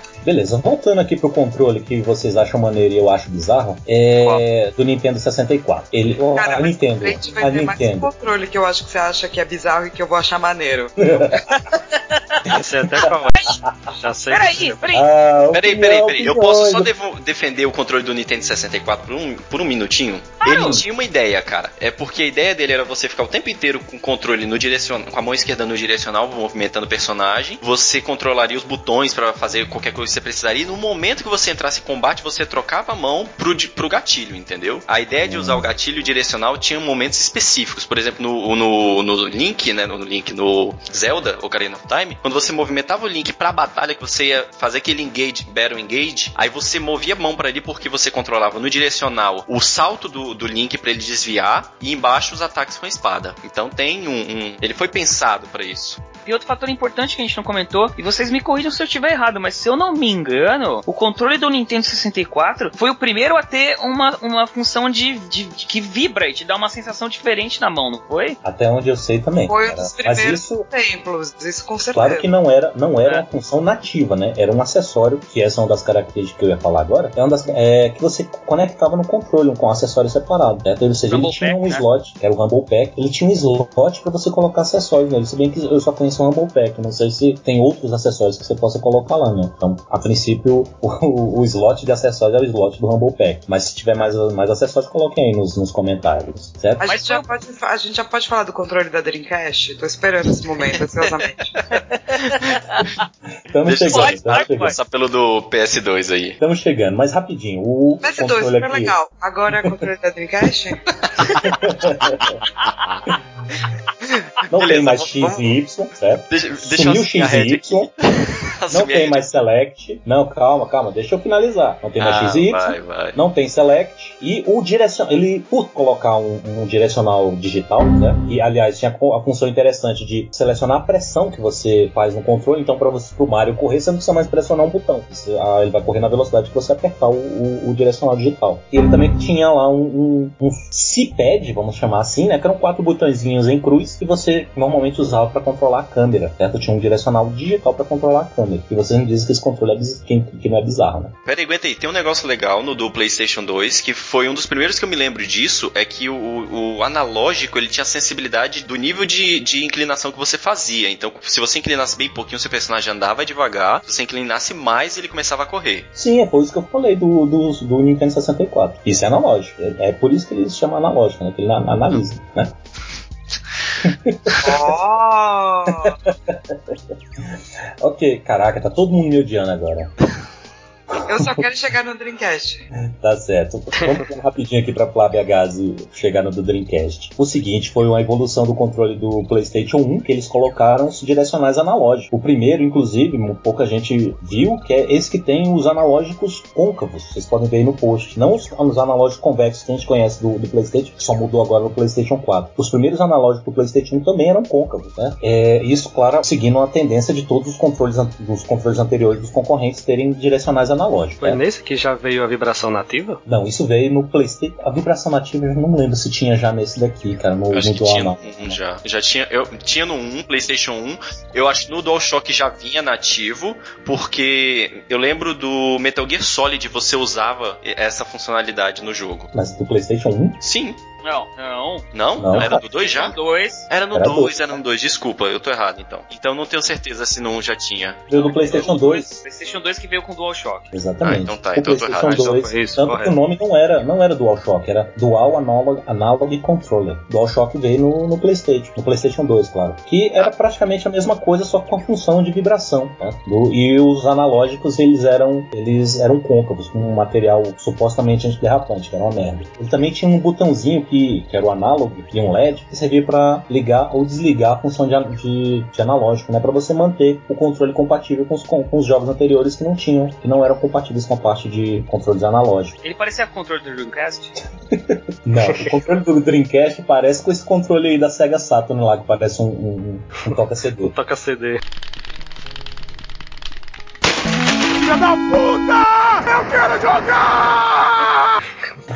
Vai lá, Flávio. O próximo é o controle do Dreamcast. Oba! The Cracker. Controle do Dreamcast! Vai, Vou eu vou apresentar do meu jeito, posso? À vontade. O controle do Dreamcast é simplesmente uma monstruosidade. Ele não cabe na mão. Os botões eram pequenos. Ele simplesmente não serve para você jogar. Contudo, porém, o controle da Dreamcast tinha a possibilidade de você enfiar um memory card, jogar microgames e salvar. Isso é tão genial, tão genial, que a Sony só vai usar anos depois nessa cross crossplay aí da funcionalidade entre o Vita e o console. O Dreamcast é um gênio monstro mal entendido. Ninguém comprou o Dreamcast, mas é o controle e o console um dos mais legais já feitos no universo. Ele é um monstrinho e eu amo ele por sua monstruosidade. Era só isso que eu ia falar. Pronto, ninguém mais pode falar nada sobre Dreamcast. Peraí, não, mas que jogo massa, você jogava amigo, no controle naquela telinha? Cara, eram tipo microgames, assim, sabe? Era uma coisa do Pô. tipo, ah, isso aqui você pode salvar e usar ali. Não era. é, não é uma coisa que você tem hoje no Wii, por exemplo, obviamente, porque a tela era micro. Mas era tipo um sistema portátil, além de tudo, entende? Era um controle com um um- sistema portátil. Que é o que, E o jogo? que, o E que a galera tá cobrinha? agora, o que a galera fez com o Vita e Playstation. Os caras já estavam fazendo no Dreamcast. Tinha o jogo Mas da não era, um- Dreamcast? não era um jogo separado, né? Era, ele tinha integração com um jogo maior, vamos dizer assim, que estava dentro do console. Ah, às É. vezes tinha jogos separados, né? Se você quisesse de- desenvolver isso aí, você podia, né? É. Ah, maneiro, maneiro. Esse Ok. controle menor que tem aqui ao lado do Dreamcast, do toca CD do Dreamcast, do É, Dreamcast. esse, esse aí é o, é o é VMU que fala, né? Esse é o, a telinha que você encaixa dentro do controle e ele tinha diversas funções, como a, a, a Flávia estava falando, cara. E ele era um minigame. tinha- Ah, era aí que você jogava os games. Eu pensei que era nessa tela que já existe no Dreamcast. Não tem uma tela aqui de LCD ou é, É um ou é, buraco, aquilo é um buraco. é um buraco? Não serve pra nada aquele troço? É, você coloca, precisa servir pra algo, cara. você coloca a paradinha lá dentro e o LCD fica lá. Hum, captei. captei. É tipo um, um encaixinho, entendeu? Desculpa que eu nunca tive Dreamcast, não, não passou pela minha geração. Ni- Ninguém teve, cara. Ninguém- Cara, a Flávia, a Flávia, você teve ou não? Eu tive Dreamcast. Aí. É, só a Flávia. O maneiro também é que, se você lembra do controle do Xbox, você vai ver que ele tem os padrão, o mesmo padrão de letras do Super Nintendo, só que invertido, né? De onde é que veio isso? Olha aí a, a- a ordem dos botões do, do, do Dreamcast aí, do controle do Dreamcast. Certo? A, B, X, Y.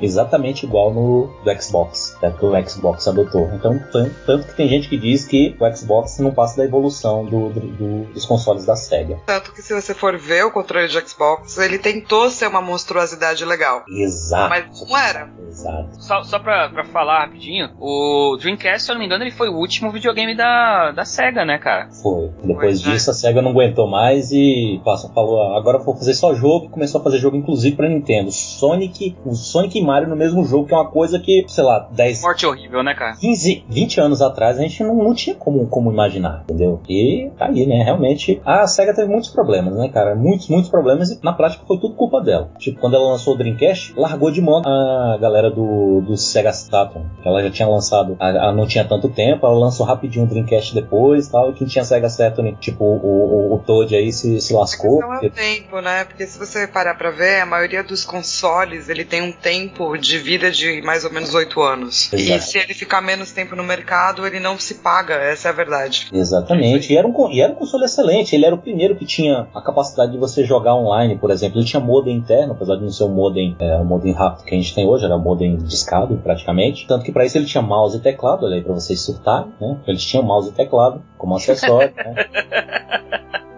O que é maneiro também, porque, sei lá, pra você colocar o nome do teu personagem de RPG lá pra vocês que gostam, era uma merda pra sair catando as, le- as letrinhas lá. Você tinha um teclado, você mandava direto, né? É uma maneiro. ok? Mas realmente morreu e. Fora Um minuto de silêncio, já- gente.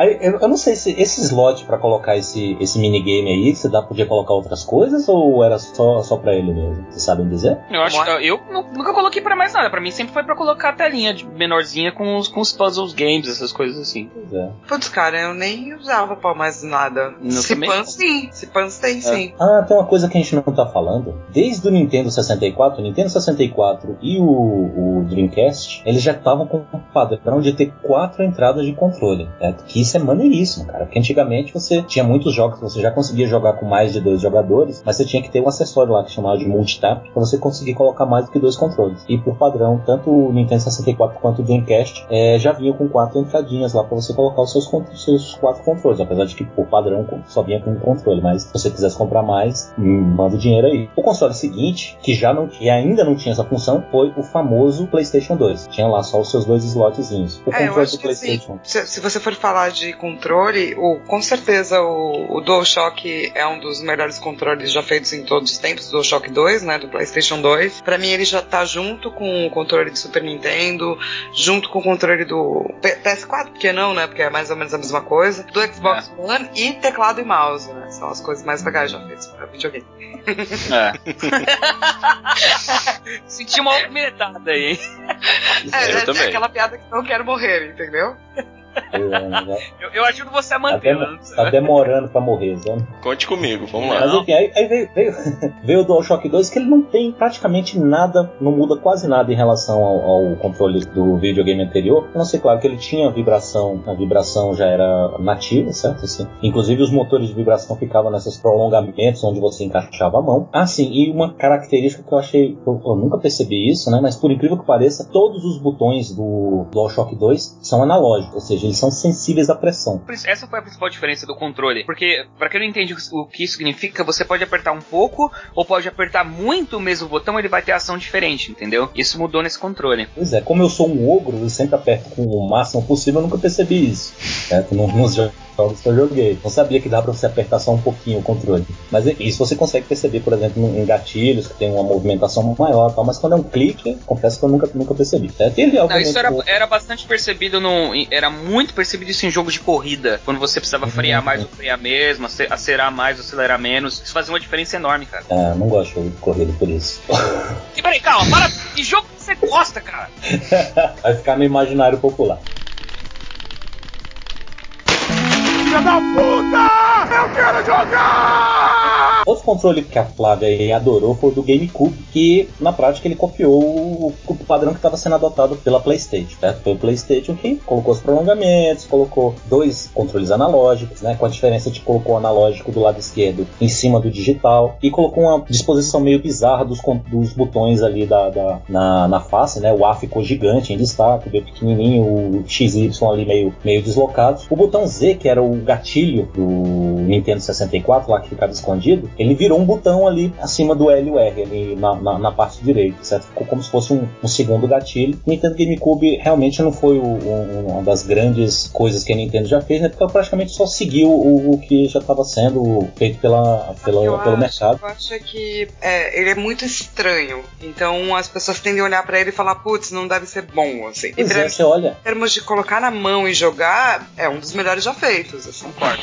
Pois é, mas se você olha pra ele, ele parece um, parece um controle de console de criança, né? Ele é quadradinho ali, colorido. É, a Nintendo nunca se preocupou com isso, mesmo porque no Japão não tem essa diferença, sabe? É, exatamente. Tipo, ah, não, videogame é só pra esse tipo de gente ou só pra aquele tipo de gente. A gente ocidental é que tem, né, essa, esse problema, entre aspas. A coisa ser pra adulto e pra criança ao mesmo tempo nunca foi um problema no, no Japão. Mas eu ainda acho que colocar na palma da sua mão, esse é o controle ideal, assim, onde os dedos vão todos pro lugar certo. É. Então ele não é muito bem utilizado, não foi refeito, mas eu ainda acho ele, se pá, o controle mais bem feito, assim, pra caber na palma da sua mão de todos, assim, em termos de ergonomia. Como, Eu- como ergonomia e até mesmo usabilidade, cara, eu foi um dos melhores controles que eu já joguei também. Eu, concordo, eu tô, tô com ela, sim, 100%. E tem outro fator importante aí, cara. A gente sabe que o, o Atari já teve um, um controle lá antigaço, que era sem fio, que era por rádio e tal. Você tinha que colocar um monte de pilha, era super pesado. Mas dos videogames novos, vamos dizer assim, seguindo a evolução padrão, com bateria e tal, tal, tal, o GameCube ele teve um controle que era o Wavebird, que era sem fio, e que, cara, era uma delícia jogar com, com esse controle. E até hoje eu uso ele, cara. É um dos meus controles favoritos. É verdade, não era uma função nativa do, do, do controle, né, mas ele tinha essa versão que você coloca, você colocava um acessório, né, colocava o receptor na, na saída lá do controle ou ele tinha um receptor direto no, no, no Não, no quando você videogame? quando você comprar, não, você tinha que, quando você comprava o Wavebird, ele vinha o controle, que ele tinha uma extensãozinha que era o, o, o, o receptor, aliás, o receptor não, o emissor, e aí você plugava um acessório no videogame que era o receptor, e aí ele fazia a comunicação entre os dados, entendeu? Sem lag, sem demora de controle de comando nem nada. Funciona perfeito, cara. E é super Mas- gostoso de usar. A gente tá Mas- falando. é, já que a gente tá falando disso e GameCube e tal, e pra ajudar na discussão, é, eu só queria dizer que o GameCube teve um controle muito louco que era um teclado. Ok, obrigado. É verdade. Nossa senhora. É importante lembrar que todos os consoles seguintes tiveram algum acessório do tipo teclado, mas, salvo algumas exceções, a função era aquela para o qual os teclados são feitos: inserir texto. Mas alguém achava o formato do GameCube um dos mais bacanas da história do videogame também? O console É, o console. era muito legal, cara. Era bonitinho, né? Cara, muito bonito ele. É, não posso falar mais nada porque eu já estou sendo muito odiado. Eu vou colocar Era concordo, concordo, bonitinho. concordo. Deixa a nitidez entrar na sua vida. Deixa a bonitez entrar na sua entrar na sua vida. Por favor, cara. Tá, seguindo aqui o console seguinte, entra a Microsoft no mundo dos videogames, olha só. Atrasada. É, atrasada não, né? Porque pagou, entrou, abriu uma vaga, né? A SEGA saiu, entrou a Microsoft. Ainda E- bem que tinha Halo, né, gente? Porque, meu Deus, como esse controle era ruim. Pois é, esse controle gigante, né? Se você olhar, ele praticamente é uma evolução do, do, do último controle lá da, da SEGA, né? Do É Dreamcast. que eu ia falar. Ele é copiado do Dreamcast, você consegue ver. Do Dreamcast não, do GameCube. E essa diferença é que ele tem, ao invés de ter só o start, ele tem o start e um, botãozinho auxiliar ali, além de um botão preto e um botão branco, que eu achei bizarro, lembrei de Lost. E shoulder buttons, Nossa. sim. Pois é, vocês veem, né? Olha as minhas diferenças. E assim, o padrão, o padrão de, de- que a gente já tinha já tá vendo aí, né? Os encaixes para mão, tal, shoulder buttons. E a grande diferença, claro, acompanhando o que a Sega estava fazendo e também a Nintendo, colocou o analógico esquerdo em cima do digital, certo? Que para questão de estética do controle, que você olhar e ver simetria, essas coisas é uma merda, mas que todo mundo diz que é excelente, né? Que é melhor, que é diferente do que o PlayStation faz. E como eles fizeram isso para os americanos, obviamente a Microsoft também queria o mercado japonês, o japonês falou que a falou. Que controle grande é esse com a minha mão pequena? E eles lançaram uma versão com um controle menorzinho aí, que é esse que tá mais embaixo aí no post pra vocês verem. E eles realocaram os botões e tal, mas essencialmente a mesma coisa, só mudou o tamanho. Não, mas ele já é bem, já é bem a cara do controle da Xbox, do, do Xbox 360 já, cara. Sim, Ele é sim. exatamente no meio do Eles, eles entraram, eles fizeram ali uma metamorfose, né? Passou pelo esta- estado de pupa e a borboleta o, do Xbox 360, certo? Que é o controle seguinte, que já era o primeiro que tinha a opção de um controle sem fio nativo, né? Sem precisar de acessório, sem precisar de nada. né? Pupilha! Pupilha! Ah! É pra Cara, morrer isso, mesmo. É pra isso eu morrer. acho zoado também, velho. Isso eu acho muito zoado. Não no controle do Xbox, Microsoft. Era uma merda mesmo, velho. O pessoal também reclamava desse, desse direcional digital também, que é meio, meio estranho aí e tal. E, obviamente, se você tem um controle sem fio, né, você tem que fazer o pareamento dele, né? Como não tem um fio pra você saber, ah, eu sou controle 1, 2, 3, 4. Então tem as luzinhas lá pra indicar qual controle que você tem. Ah, vocês achavam esse controle pesado, o controle do Xbox 360? Cara, eu nunca nem peguei nesse controle. Eu já experimentei, mas nunca cheguei a jogar muito, controles um pouco mais pesados, assim. É. Então, é, eu prefiro, por exemplo, o DualShock do que o novo controle do PS4. eu Ele é mais- gosto de um pouco de peso, porque, sei lá, eu me sinto mais dentro, pra mim é imersivo, assim. Não, obviamente, um tijolo, mas eu me sinto mais dentro do jogo, como se o meu corpo fizesse mais parte, entendeu? Entendi. Entendi. É, eu acho que a- o controle é a sua conexão, né, com, com o jogo e com o mundo virtual. Então, pra mim, um pouquinho de peso ajuda. Eu vou te falar que eu concordo com você porque há um tempo atrás eu tava no supermercado e eu vi. Eles estão fazendo agora uns relançamentos de videogames antigos, né? E tinha lá um que era do Master System, eu até considerei a possibilidade de comprar. Mas eu peguei no controle, parecia um pedaço de plástico, assim. Não tinha peso. Cara, era quase o peso de uma folha de papel, de tão leve. Você tinha a sensação de que ele ia quebrar o primeiro movimento que você ia fazer, sabe? O controle tem que te passar uma certa confiança. Segurança, né? É, você tem que sentir que você tá é que segurando. você joga, cara, mas eu- jogo andando pros lados e ou, ou girando, indo pra frente e pra trás. É assim que eu jogo. Sempre joguei assim, sempre jogarei. Então, um controle um pouco mais pesado, quando escorregar da minha mão, porque isso vai acontecer, ele também não vai ser danificado. Nesse ponto, o controle de 360 pra mim era muito bom pra jogar jogo de terror, porque no jogo de terror eu tenho um controle qual eu jogo pra cima, né? é verdade. Fala pra mim um vídeo disso, por favor. Eu, eu não, eu não mando meu controle de jogar pra cima, ele é muito feio, muito sujo e muito arrebentado. Mas assim, o controle de 360, ele, ele durou um tempo, cara, mesmo eu jogando ele pra cima, sabe? Então quando eu pego uns controles muito leves, eu sempre penso, putz, não vou poder jogar terror com esse controle. Caramba, Eu Você vou encontrar, os, quebrar. os, gatilhos, os gatilhos desse controle, que eram, até hoje eles são muito bons, né? é verdade, é verdade.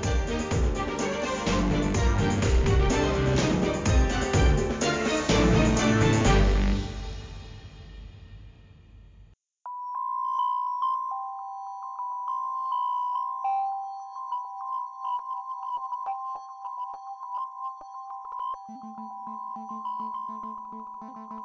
Fazendo o link aí da Flávia Gás dizendo que gosta de jogar dando pirueta tal, a gente passa pro próximo controle em que isso faz diferença, que é o controle do Nintendo Wii, que ele veio com a, com a proposta interessantíssima de lembrar de que o, o público não gamer é muito maior do que o público gamer, certo? Então eles falaram, fala se você quer gamer, vou focar na galera que não quer, não, não gosta de videogame, que não tá gostando desse monte de botão, 17 botões num controle, e colocou um controle que tinha a ideia de capturar o seu movimento e você apertar o mínimo de botão possível. Esse controle que parece um, um, um controle remoto e tal. E foi uma revolução. Todo mundo, É. de repente, começou a querer jogar videogame, inclusive a minha avó. No começo eu devo dizer que foi um pouco estranho ter um controle que parecia um controle remoto, vou dizer. E eu acho que também as pessoas não usavam um negocinho de colocar no pulso, né? O que gerou Com aquele certeza. site We Have a Problem.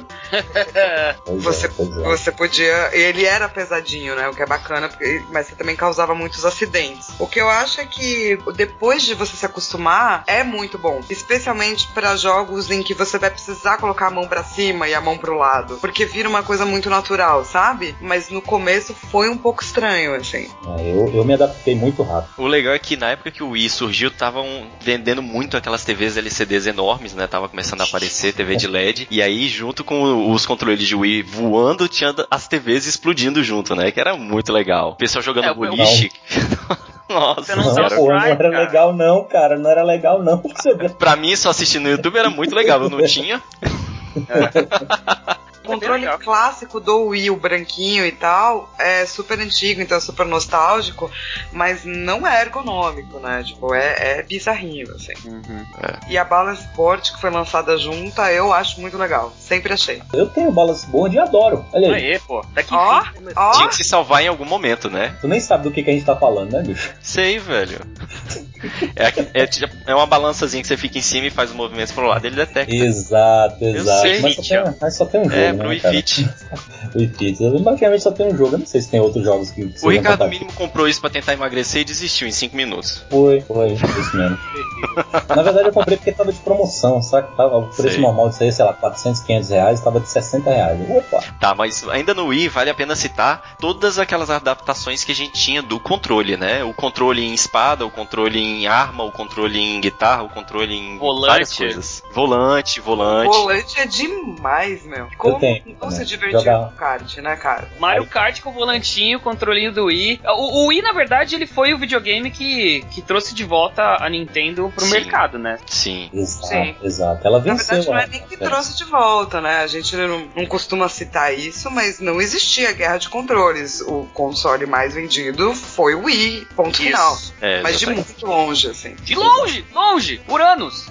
Aí, bom, mas uma coisa que eu, que eu gosto de, de, de observar na questão do, do é porque eles fizeram isso, mas eles colocaram diversas opções pro caso dessa grande mudança que deu certo, mas pro caso de não dar certo. Eles colocaram a opção de você segurar o controle de lado, ia ficar praticamente a mesma coisa de um controle de Nintendinho, certo? Que a gente inclusive usa isso em muitos jogos. E você também tinha a possibilidade de conectar a- a- na versão mais, mais antiga do, do Wii, você tinha a opção de conectar controles do GameCube nele. Ou seja, você tinha opção de usar um controle de GameCube e ainda tinha os Classic Controllers que você con- conectava lá e podia usar. Ou seja, mesmo que desse errado, a Nintendo tinha lá os as cartas na manga pro caso de ah não, vamos voltar pro padrão game, Gamepad que essa merda não, não deu certo, ninguém tá gostando desse negócio de controle de movimento. Felizmente deu certo. E trocentos acessórios aí, todo mundo conhece o, o Nintendo Wii e tudo mais. Ele tem esse botão A gigante aí, que é praticamente o que você usa pra pra interagir. Um gatilho, né? acho que é o, é o Z também, né? É, eu acho que é o Z. Não, aqui é o botão B, porque o Z fica no Nunchuck. Isso, isso. Pegaram o controle do Nintendo 64, arrancaram aquela projeção do meio e fizeram no Nunchuck, que é uma paradinha que você conecta no emote, né? Mas ele tem lá o gatilho, ele tem o analógico, você vê o formato é exatamente a mesma coisa daquela projeção central do Nintendo 64. Beleza? Beleza. Seguindo, seguindo aqui, o PlayStation 3. O primeiro controle do PlayStation 3, ele era o 6X, não foi o DualShock 3, 6X, porque ele, por incrível que pareça, o pessoal não percebe, mas ele também é sensível à movimentação. Ele consegue perceber até seis, seis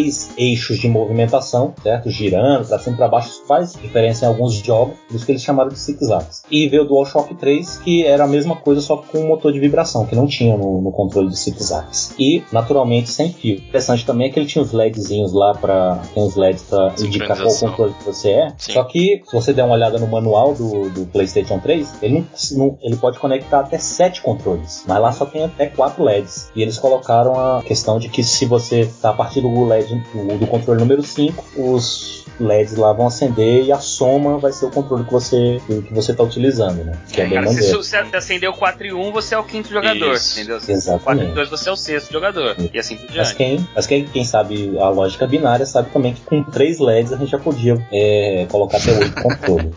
claro. Cara, não, ó, não explicar, né? É, não, é, a gente consegue, mas não vai querer explicar soma, soma binária pra uma molecada querendo, querendo jogar videogame, cara. Calma. Exatamente. Na mesma época, a Microsoft veio com o Kinect, que de repente falou assim o que você não precisa mais de controle para jogar. Eu, eu, vou te filmar aqui, você fica dançando igual um, um, macaco aí na frente, e eu vou transformar isso em comandos dentro de um jogo, né? Que é o que o Martin McFly percebeu quando chegou no nosso ano de 2015 agora, que a gente não precisaria utilizar as mãos para jogar videogame. Eu acho que o Kinect foi meio lançado um pouco além do seu tempo, entende? Porque o combo perfeito é aquele o Oculus Rift, aquela plataforma, né, para você ficar em cima e poder se movimentar sem cair usando sim. o Oculus Rift e o Kinect.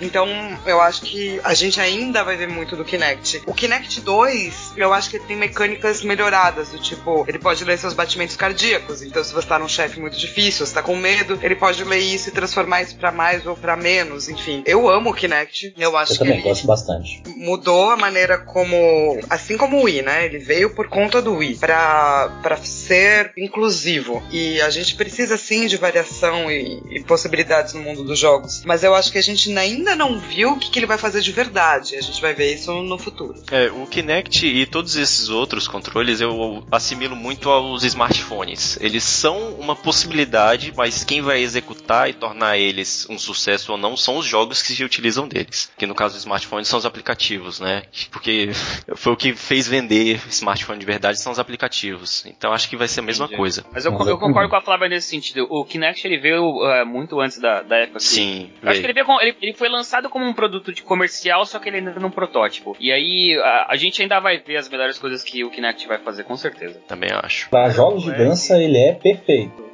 foi usado mais como plataforma alternativa, né, de hardware do que provavelmente para jogos. Então, os caras faziam coisas monstruosas com Kinect. Mas a Microsoft não pensava assim, viu? A Microsoft não pensava assim, tanto que quando veio o Xbox One, Kinect era obrigatório. Certo? Depois, falou, ah, não, não precisa não, deixa isso aí, você compra separado depois se você quiser. Ah, mas aí tem um fator comercial também por causa do como a Sony tava oferecendo o PlayStation 4, né, cara? Tava mais barato, a Microsoft precisava ganhar mercado de alguma forma, tá falando, ok, quem, quem não quiser comprar o Kinect agora, compra depois. Mas no futuro eu vejo o Kinect Kinect como uma, uma ferramenta, eu vejo que é, é, ela tem um potencial de se tornar necessária para jogar alguns jogos essenciais. Sim. Cara, meus vizinhos têm um, um Xbox agora e eles têm uma filhinha, né, de dois anos, assim, dois anos e pouquinho. E ela já fala com o Xbox, saca? Xbox ligar a TV, Xbox ir para a TV, Xbox, ela fala com o Xbox já. Então eu acho que talvez o controle de voz ainda não seja tão aproveitado quanto a gente queria, mas a ideia é muito boa, sabe? Spoiler, spoiler, aguardem Apple TV. Filha da puta! Eu quero jogar! Eu acho que uma boa jogada seria começar a usar o Kinect como realmente uma forma de integrar o jogador a outros jogos, sabe? Igual o tem dele você usar comandos de voz para chamar backup, essas coisas, ele começar a capturar pequenos movimentos, sabe? Tipo, você tá jogando, você, sei lá, um jogo de primeira pessoa, você quer fazer uma esquiva, você joga o corpo pro lado esquerdo, entendeu? Aí ele movimenta o seu personagem pro lado esquerdo pra fazer uma esquiva. Alguma coisa desse tipo, assim, pequenas integrações que você faz, Pequenos movimentos de corpo. Não o corpo corpo inteiro ser um movimento, o, o, controle, entendeu? Mas pequenas coisinhas e construindo essa ideia aos poucos. Eu acho que isso que é uma boa, uma boa ideia, assim, para se.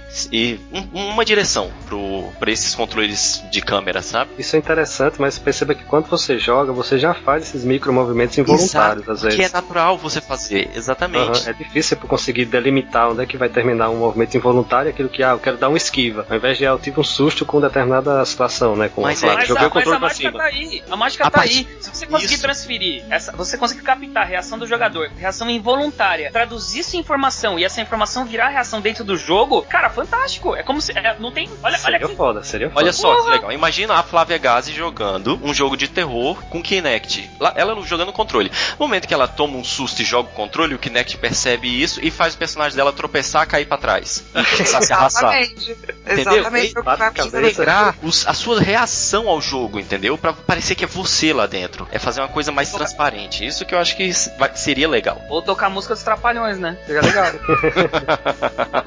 Coloque-se um óculos É, mas- aí imersivo e Isso. Você tá, você tá dentro. né? Porque a partir do momento que o, o- o jogo começar a reagir às suas reações involuntárias, isso vai ficar mais interessante. Tem bastante gente trabalhando nisso, meu cara. Pode ter certeza. Não, eu acredito. Eu, eu tenho certeza que o que eu tô falando aqui não é novidade. Não, com certeza já foi ideia de várias outras pessoas. Eu não tô nem preocupado com isso, não. Agora, no esquema de câmera e sensor de movimento, que a gente já falou aí do Kinect, falou dos controles do Wii, o, o- a, a Sony lançou o PlayStation Move com a PlayStation Y, e tirando alguns jogos, por exemplo, o Killzone 3, que você jogava com a Sharpshooter, meio que não foi pra frente esse controle, né, cara? É, ele É, cara, que ele é. morreu. É, você olha assim, ele é uma cópia do, do Nintendo Wii, né, cara? É meio complicado. Eu tenho ele aqui, pra você ter ideia. Eu tenho ele e tô gravando aqui com vocês, pobre que sou, com a câmera do PlayStation Eye, certo? Captando o meu áudio aqui, por isso que o áudio tá uma merda. Não, tá bom, tá mas- ruim não. Bom, cara. Pois é. Tá bem é, limpo, mal- tá bem limpo. É, sei. Pois é, ela funciona. O negócio é que ela tem um campo aberto, né? Não, é focado e tal. Mas pra você conversar com o PlayStation, funciona bem, certo? Aceita comando de voz, dependendo do jogo e tudo mais, certo? Mas não É. funcionou, cara. Ela tá- o princípio é exatamente o mesmo do, do Wii, só que essa bola luminosa não é só pra você, não- quando você tacar o controle na cabeça do teu amigo do lado, não, não doer, né? Na verdade, ela, a câmera capta ela como um círculo, né? E ela consegue identificar a movimentação 3D no espaço de acordo com o tamanho angular, vamos dizer assim. Diâmetro. Diâmetro Exatamente, o diâmetro da, da- da- dela de acordo com a, então consegue determinar a distância. Então você não tem só duas,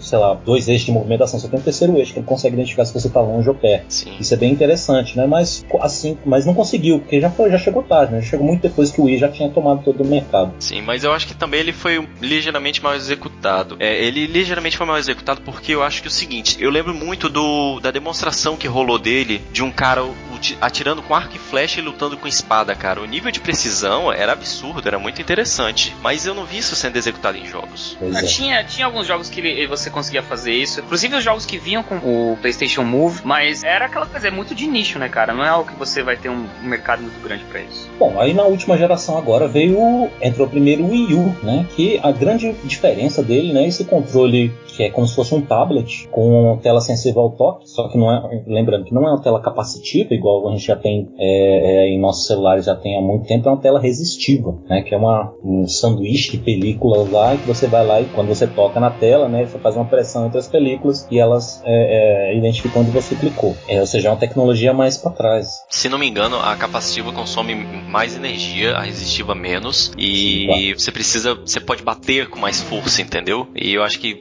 eles devem ter pensado mais na, na questão de momento no jogo, você bate uma certa velocidade, volta a jogar, e ela resiste um pouco mais à pancada. A resistiva realmente ela é a pressão, ela funciona por pressão, né? E realmente gasta um pouco menos energia. Você só, Exatamente. quando você pressiona, você fecha um contato e, e fecha um circuito, né? Então você só Eu acho está gerando é energia ideia naquele momento. Tá certo. E, claro, tem aquela questão de que a gente já tinha essa experiência, pelo menos quem é nintendista, de mexer com duas telas, né? Que é o DS, né? Desde, ah, não é o foco desse programa, a gente pode falar disso depois, quando a gente falar de controles é, de outros dispositivos, como os portáteis, mas é, a gente já tinha essa experiência de trabalhar com duas telas. E é, isso aqui, na verdade, é a transposição para um console, né? Que você tem a tua, tua tela lá e tem uma tela auxiliar na sua mão, onde você pode, por exemplo, deixar o menu sempre aberto, deixar para você selecionar itens, pode ter botões é, extras, né? Além dos botões físicos que você tem, pode colocar botões com outros comandos lá e tudo mais. Mas essencialmente ele é o padrão gamepad, né? Dire dois direcionais digitais, é, dois direcionais analógicos, desculpa, direcional di- digital à esquerda, é, botões de passo à direita, RL e tudo mais. Agora, entre o controle clássico e tal, eu ainda acho que o do Wii U é um melhor, assim. É. Eu, Eu não- nunca joguei o Wii. Pelas vendas, talvez não tenha sido uma grande, um- um- uma das melhores coisas que a Nintendo já fez. Logo depois veio o, PlayStation 4. O controle em si, no formato, ele mudou um pouquinho em relação ao PlayStation 3, mas teve algumas mudanças expressivas, né? Uma delas é que os analógicos, é, que antes eram côncavos, uma merda para você, é, você quando você suava o dedo depois de três horas jogando, começava a deslizar, era um cocô, aquilo. Ele passaram a ser côncavo, ou seja, o dedo não escapa mais. Ele até escapa, assim, dependendo da quantidade de suor que você tem na mão, Ah, eu tenho, eu tenho uma, recla- uma reclamação pra fazer, cara. Eu sei que os controles novos estão evoluindo, eles estão tentando ser cada vez mais ah, no formato nossa mão, mas o controle do PlayStation 4, eu tinha tanta expectativa no que ele ia ser tão gostoso de usar e tão fácil e tal, tal, tal. E sem exagero, eu postei esses dias no Twitter, ele tá me criando calo na mão. Ô, louco. E eu, eu juro que é o controle, não é outra coisa. Tem certeza, Tudo. Tem certeza. Juro, Olha. juro. olha. É, A parte de baixo, do canto, do canto é, inferior esquerdo, ele tem uma haste próxima ao, ao botão ah, L2. E essa parte, quando eu tô jogando, por exemplo, sei lá, FIFA da vida, eu jogo por algumas horas na sequência, quando eu paro, ele tá marcado. E hoje eu vejo o meu dedo, ele tem um calo, cara, no meu dedo do meio. É bizarro. Como Caraca, é que não controle de prestei. videogame pode dar calo na pessoa, cara? Isso é errado. Não prestei atenção nisso. Vou dar uma olhada no meu depois. E agora ele tem um touchpad, né? Como se fosse um touchpad de teclado normal aí de, de- de notebook, onde você pode colocar em determinadas funções. Ele é clicável também, você vai lá e clica, ele é um botão, né? Você acessa opções e tudo mais. E Start Select desapareceram, foram substituídos por um botão chamado Option e um botão chamado Share, que ele só tem essa função de compartilhar. né? O console PlayStation 4, é, no seu cerne, ele tá, tem o lance da comunidade, de você entrar em rede social, não sei o que. Na última atualização do, do, do firmware, agora ele está com questões de rede social muito mais abrangentes. Então você clica lá, você pode fazer um, um print screen da tela, você pode transmitir a, a tua jogatina via é, YouTube, Twitch e, e essas redes sociais aí de, de, de, de vídeo. Caraca, essas redes sociais de vídeo aí, parecendo um velho falando. É.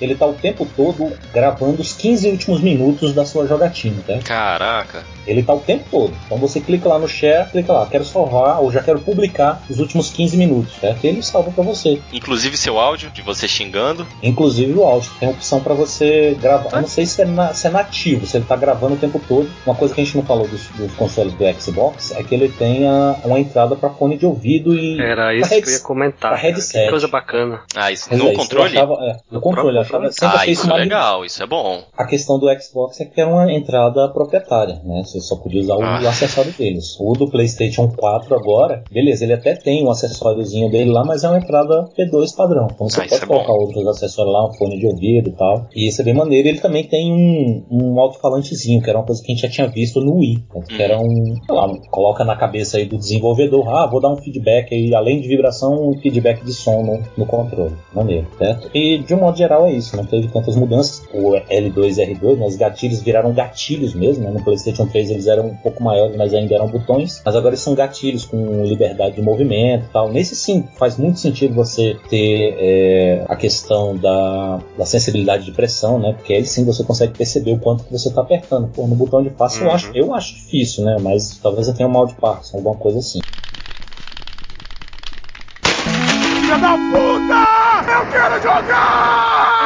E junto com o PlayStation 4 saiu o Xbox One. E tem o controle deles, é praticamente a mesma coisa. Eu não vi tanto, não vi praticamente diferença nenhuma em relação ao controle do Xbox 360, exceto porque se não tem uma opção do gatilho, os gatilhos, né, o L2 e o R2, eles são bem amplos, né, um gatilho longo. Para você ir até o fim, você tem que apertar muito, né? E às vezes você não quer ter essa sensibilidade toda. Então, se eu não me engano, ele tem uma travinha para diminuir esse, a amplitude desse movimento. Então, ele vira só um botão de clique? Então, se você quer, quer dar um tiro, você não quer saber se, você, se a bala vai sair lento ou rápida do teu, do, do- da tua escopeta, né? Pá!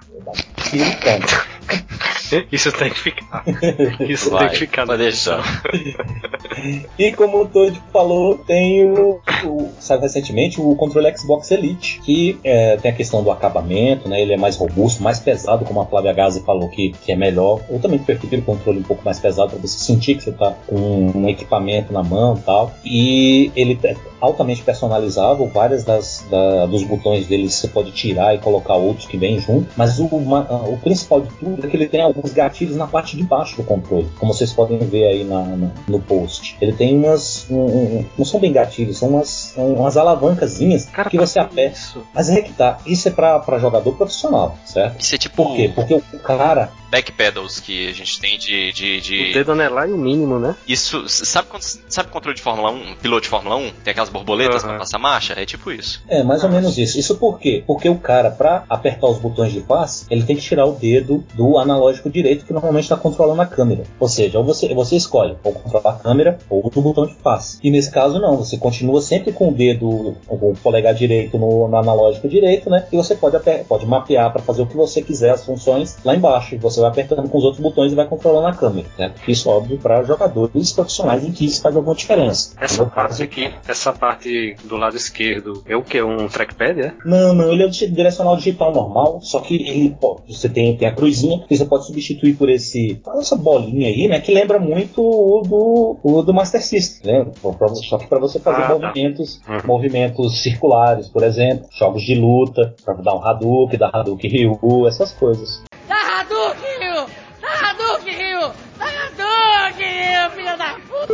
E para fechar tem um Steam Controller aí. O que, vocês sabem do Steam Controller? Eu não sei nada, cara. Cara, ele foi um meio que um projeto que começou, parece que vingou. Antes eu tava acompanhando mais. Mas ele era uma proposta bem diferente, porque ele veio antes do controle do DualShock 4 e do Xbox One, né? Que a ideia dele era que em vez da gente ter esses direcionais analógicos, ele, ia ele tinha ali um do lado direito que ele era touchpad. Então ele faria aquele movimento de mouse que todo gamer de videogame não tem. Quando você joga o mouse rápido pra direita, assim, pra pra olhar com o personagem de jogador para jogos de primeira pessoa, você não consegue fazer isso no controle, né? E aí ele tem isso, porque esse, esse controle direito, do dedão direito, você, ele é um trackpad, então você tem toda essa liberdade de movimento. Ele é. Eu acho que ele chega a ser multitouch, alguma coisa assim, eu não me recordo direito. E aí ele tem um, um D-pad no- na mão esquerda e um analógico normal também na mão esquerda, mais abaixo. Sem contar com XYAB padrão. Eu não lembro se ele tem os shoulder buttons. Padrão não, que o padrão é quadrado, triângulo, bolinha. Sacanagem.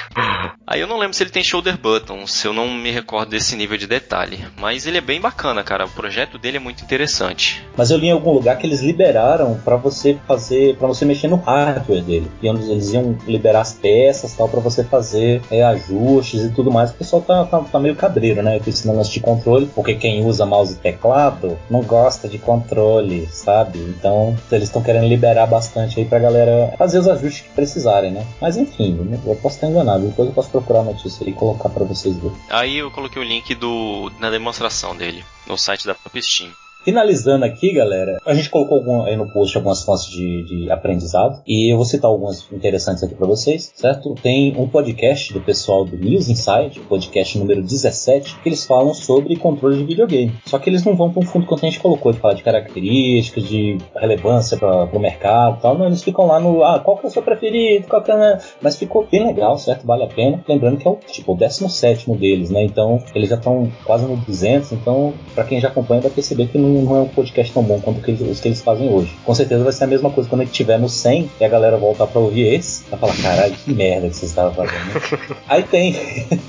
É Tem alguns que o tá? só mostra os últimos 30, cara, pra não passar vergonha das merdas do passado. Exatamente. Bom, aí tem alguns links para vocês procurarem a história dos jogos, que a gente se baseou bastante. O Todd falou da história do amigo dele e tal, só que ele falou um pouco rápido, né? Até por pela questão da, da dinâmica do podcast, não deu pra dar tanta ênfase, mas é uma história belíssima. A gente colocou link aí no post de um artigo que ele fez citando essa história em detalhes aí, que vale muito a pena vocês verem. Tem alguns papers também que a gente, que, que a gente usou para se basear e um, com as monografias. E tem uma monografia que eu tenho um carinho muito especial, certo? Que originou a ideia desse programa, que foi a minha monografia de finalização de curso da de final de curso da UNB. Eu convido vocês a lerem. Quem gosta da, da parte de reconhecimento de, de, de gestos tal, é, com, usando visão computacional, não leia, porque tá uma né? Mas a parte de, de leitura, de- a parte da história dos consoles, eu fiz com muito carinho. A história dos controles. Consoles eu caguei. Mas a história dos, dos controles eu fiz com, com muito carinho. Se vocês quiserem dar uma lida lá, podem ir, o link tá aí no post, beleza?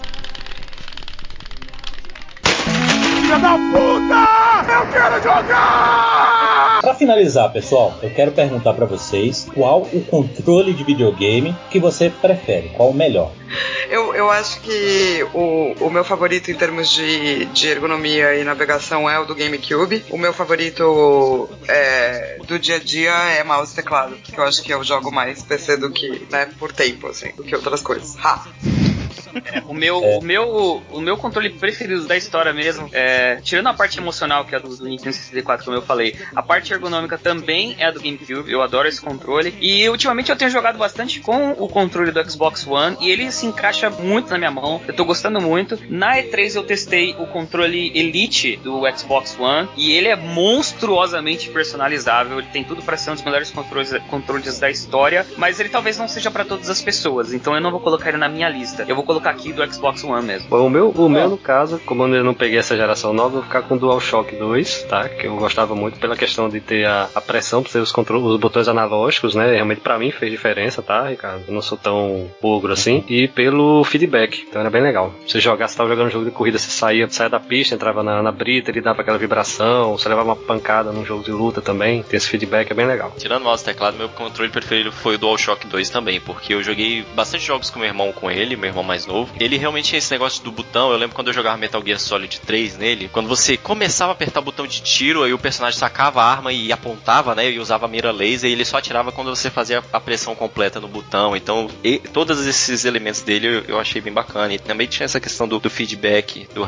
do rapid feed- feedback do controle que ajudava bastante. Eu, como eu falei no PlayStation 2, eu jogava God of War, então pra isso você tem que esmagar o botão até o final, então não tinha essa porra de detectar pressão. Mas enfim, o meu controle preferido, talvez por ser o que eu mais utilizei nos últimos tempos, foi o do PlayStation 3, por incrível que pareça, certo? Porque você tem a liberdade natural de você levar pra onde você quiser, por ser sem fio, ter a, ergonomia que já vem desde o PlayStation 1, que é excelente, certo? Pra mim é o melhor controle de todos. Pra encerrar, eu deixo a lição de hoje, né, para os amiguinhos que estão ouvindo, que é domine os controles ou seja dominado por eles. Ai, na, na tua cabeça isso foi bom pra caramba, né? Caraca, ele fala, nossa, isso daqui vai, vai, vai abrir portas, esse é o. Porra, vai ser caralho, viu RTs? Eu tava caladinho, velho. Mas, pô, Tá aí. o cara é bacana, tá, tá com a gente aqui, é amigo, é brother. Então tá aí, todo Isso aí. mundo tweetando. Isso aí. Hashtag bom dias, né? Os dias. Hashtag- tá, Vai aprendendo aí. domine os controles ou seja dominado por eles. Exatamente, exatamente. A gente finaliza esse Hackencast com essa lição de vida maravilhosa aí. Então, falou galera, até, até daqui a três meses. Falou, pessoal. Isso vai virar. Vai virar um moto até daqui a três meses, né? Vai. Gente, de coração, muito obrigado pela participação de vocês. Uma salva de palmas.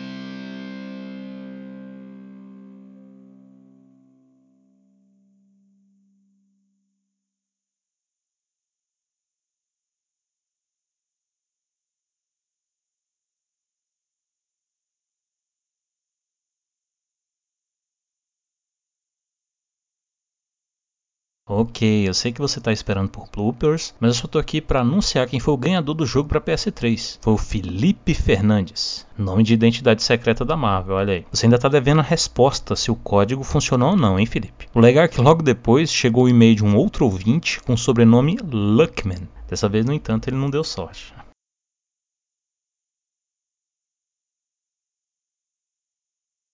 Tá, tá, tá bom. Toma uns extras aí também.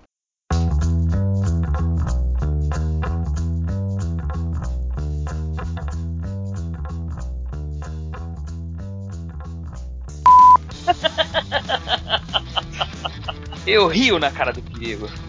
Mas esse caso aí que eu, que eu falei do, do controle do NES, eu devia ter, sei lá, 10 para 11 anos. Mas antes disso eu devo ter tido algum contato, talvez com o computador também, mas que eu não lembro. Esse negócio de mexer, jogar no computador não tá com nada, né? E Olha, polêmica. Olha, polêmica. Treta, resplendente. Olé! Mameira! Fui eu que caí agora? Não, não, eu que mandei mensagem aí. cara, calma. Ah, não, caraca, eu tô preocupado. O pessoal escutando. Então, aí eles tinham lá, eles Como é, usavam. que- peraí, como é que é o barulhinho? Aqui no, no Windows é assim. Não, não, não, não. Computador só joguei Carmen Sandiego. Cara, Meu nossa. só experiência ever, cara. Outra Caguei! memória emocional forte. Carmen Sandiego Mano. eu já joguei no computador e, já- e- e ainda jogo. Eu tô pag- eu vou, eu vou jogar em primeira mão aqui. Eu tô- já tá gravado, eu tô editando um retro, um, um retroplay de Carmen Sandiego do Master System. Aguarde. Já vai, já vai ter saído quando esse post for, quando esse episódio for lá, porque ele vai demorar acho que uns três meses também pra gente publicar, então não Cara, tem problema. deixa paciência. Peraí, peraí, peraí. Caraca, todo mundo contra mim. Quem selecionou esses convidados? High five. É, todos Nossa, bota aí o subtítulo do podcast. Controle em minhas mãos. Ricardo must die. Ele falou mouse teclado também. Vocês estão. Caraca, velho, eu vou, vou, vou chamar o pessoal do 99 Vidas lá pra zoar vocês. Chame, chame. Vocês estão, vocês estão demais, velho. Eu chamo a Flávia de volta. Exceto o todo, que ele não é convidado, ele é da casa já. Sou da casa? É. Maravilha. Vou, vou, vou sentar aqui, vou sentar de- com a perna no, no sofá. Ó, tá rapaz, tem mulher, tem mulher junto. Cuidado. Não, eu não vou falar que eu vou ficar sentado de cueca, eu só falei que eu vou colocar a perna no sofá. Ah, Hum. tá. pode ficar sentado de cueca. Se ficar sentado Pode sem também. cueca também, acho que não faz a menor diferença. Eita, nocaute. É, eu agradeço muito que isso não seja uma chamada de vídeo, viu?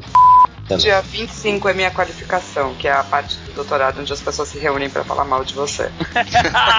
É A última vez que na minha qualificação de mestrado eu chamei o Petri, né, que é um professor pós-doutorado em videogame aqui brasileiro, e a gente brigou por cinco horas. Caramba, 5 horas. Mas foi pelo menos no Street Fighter? Esse cara, é o menor que tem aqui. É Peraí, pera, para, para, para. Sua, sua voz tá, tá toda barulhenta, cara. Tá, tá metalizado aí. Já, já. A sua voz tá de inteligência artificial, você tem certeza que você é uma pessoa? Melhorou? Aí, melhorou. Vou fazer um teste de Turing com você pra ver se você é você mesmo. Ok. Não, tô brincando, continua. É 2 mais 5. Ah, oito. Você com Dois- certeza é uma pessoa.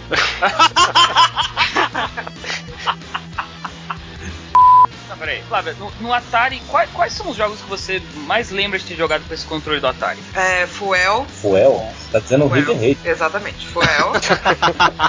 Já que é, é sobre tudo que eu lembro, né? Não É River Raid, ninguém chamava de River Raid, não. River Raid. É, jacarezinho. Jacarezinho. Polícia e ladrão Corrida. também. Pitfall, é o. Corrida, o- polícia e ladrão e, e tentar descobrir o que faz no, no do ET, né? A gente passou bastante tempo fazendo isso.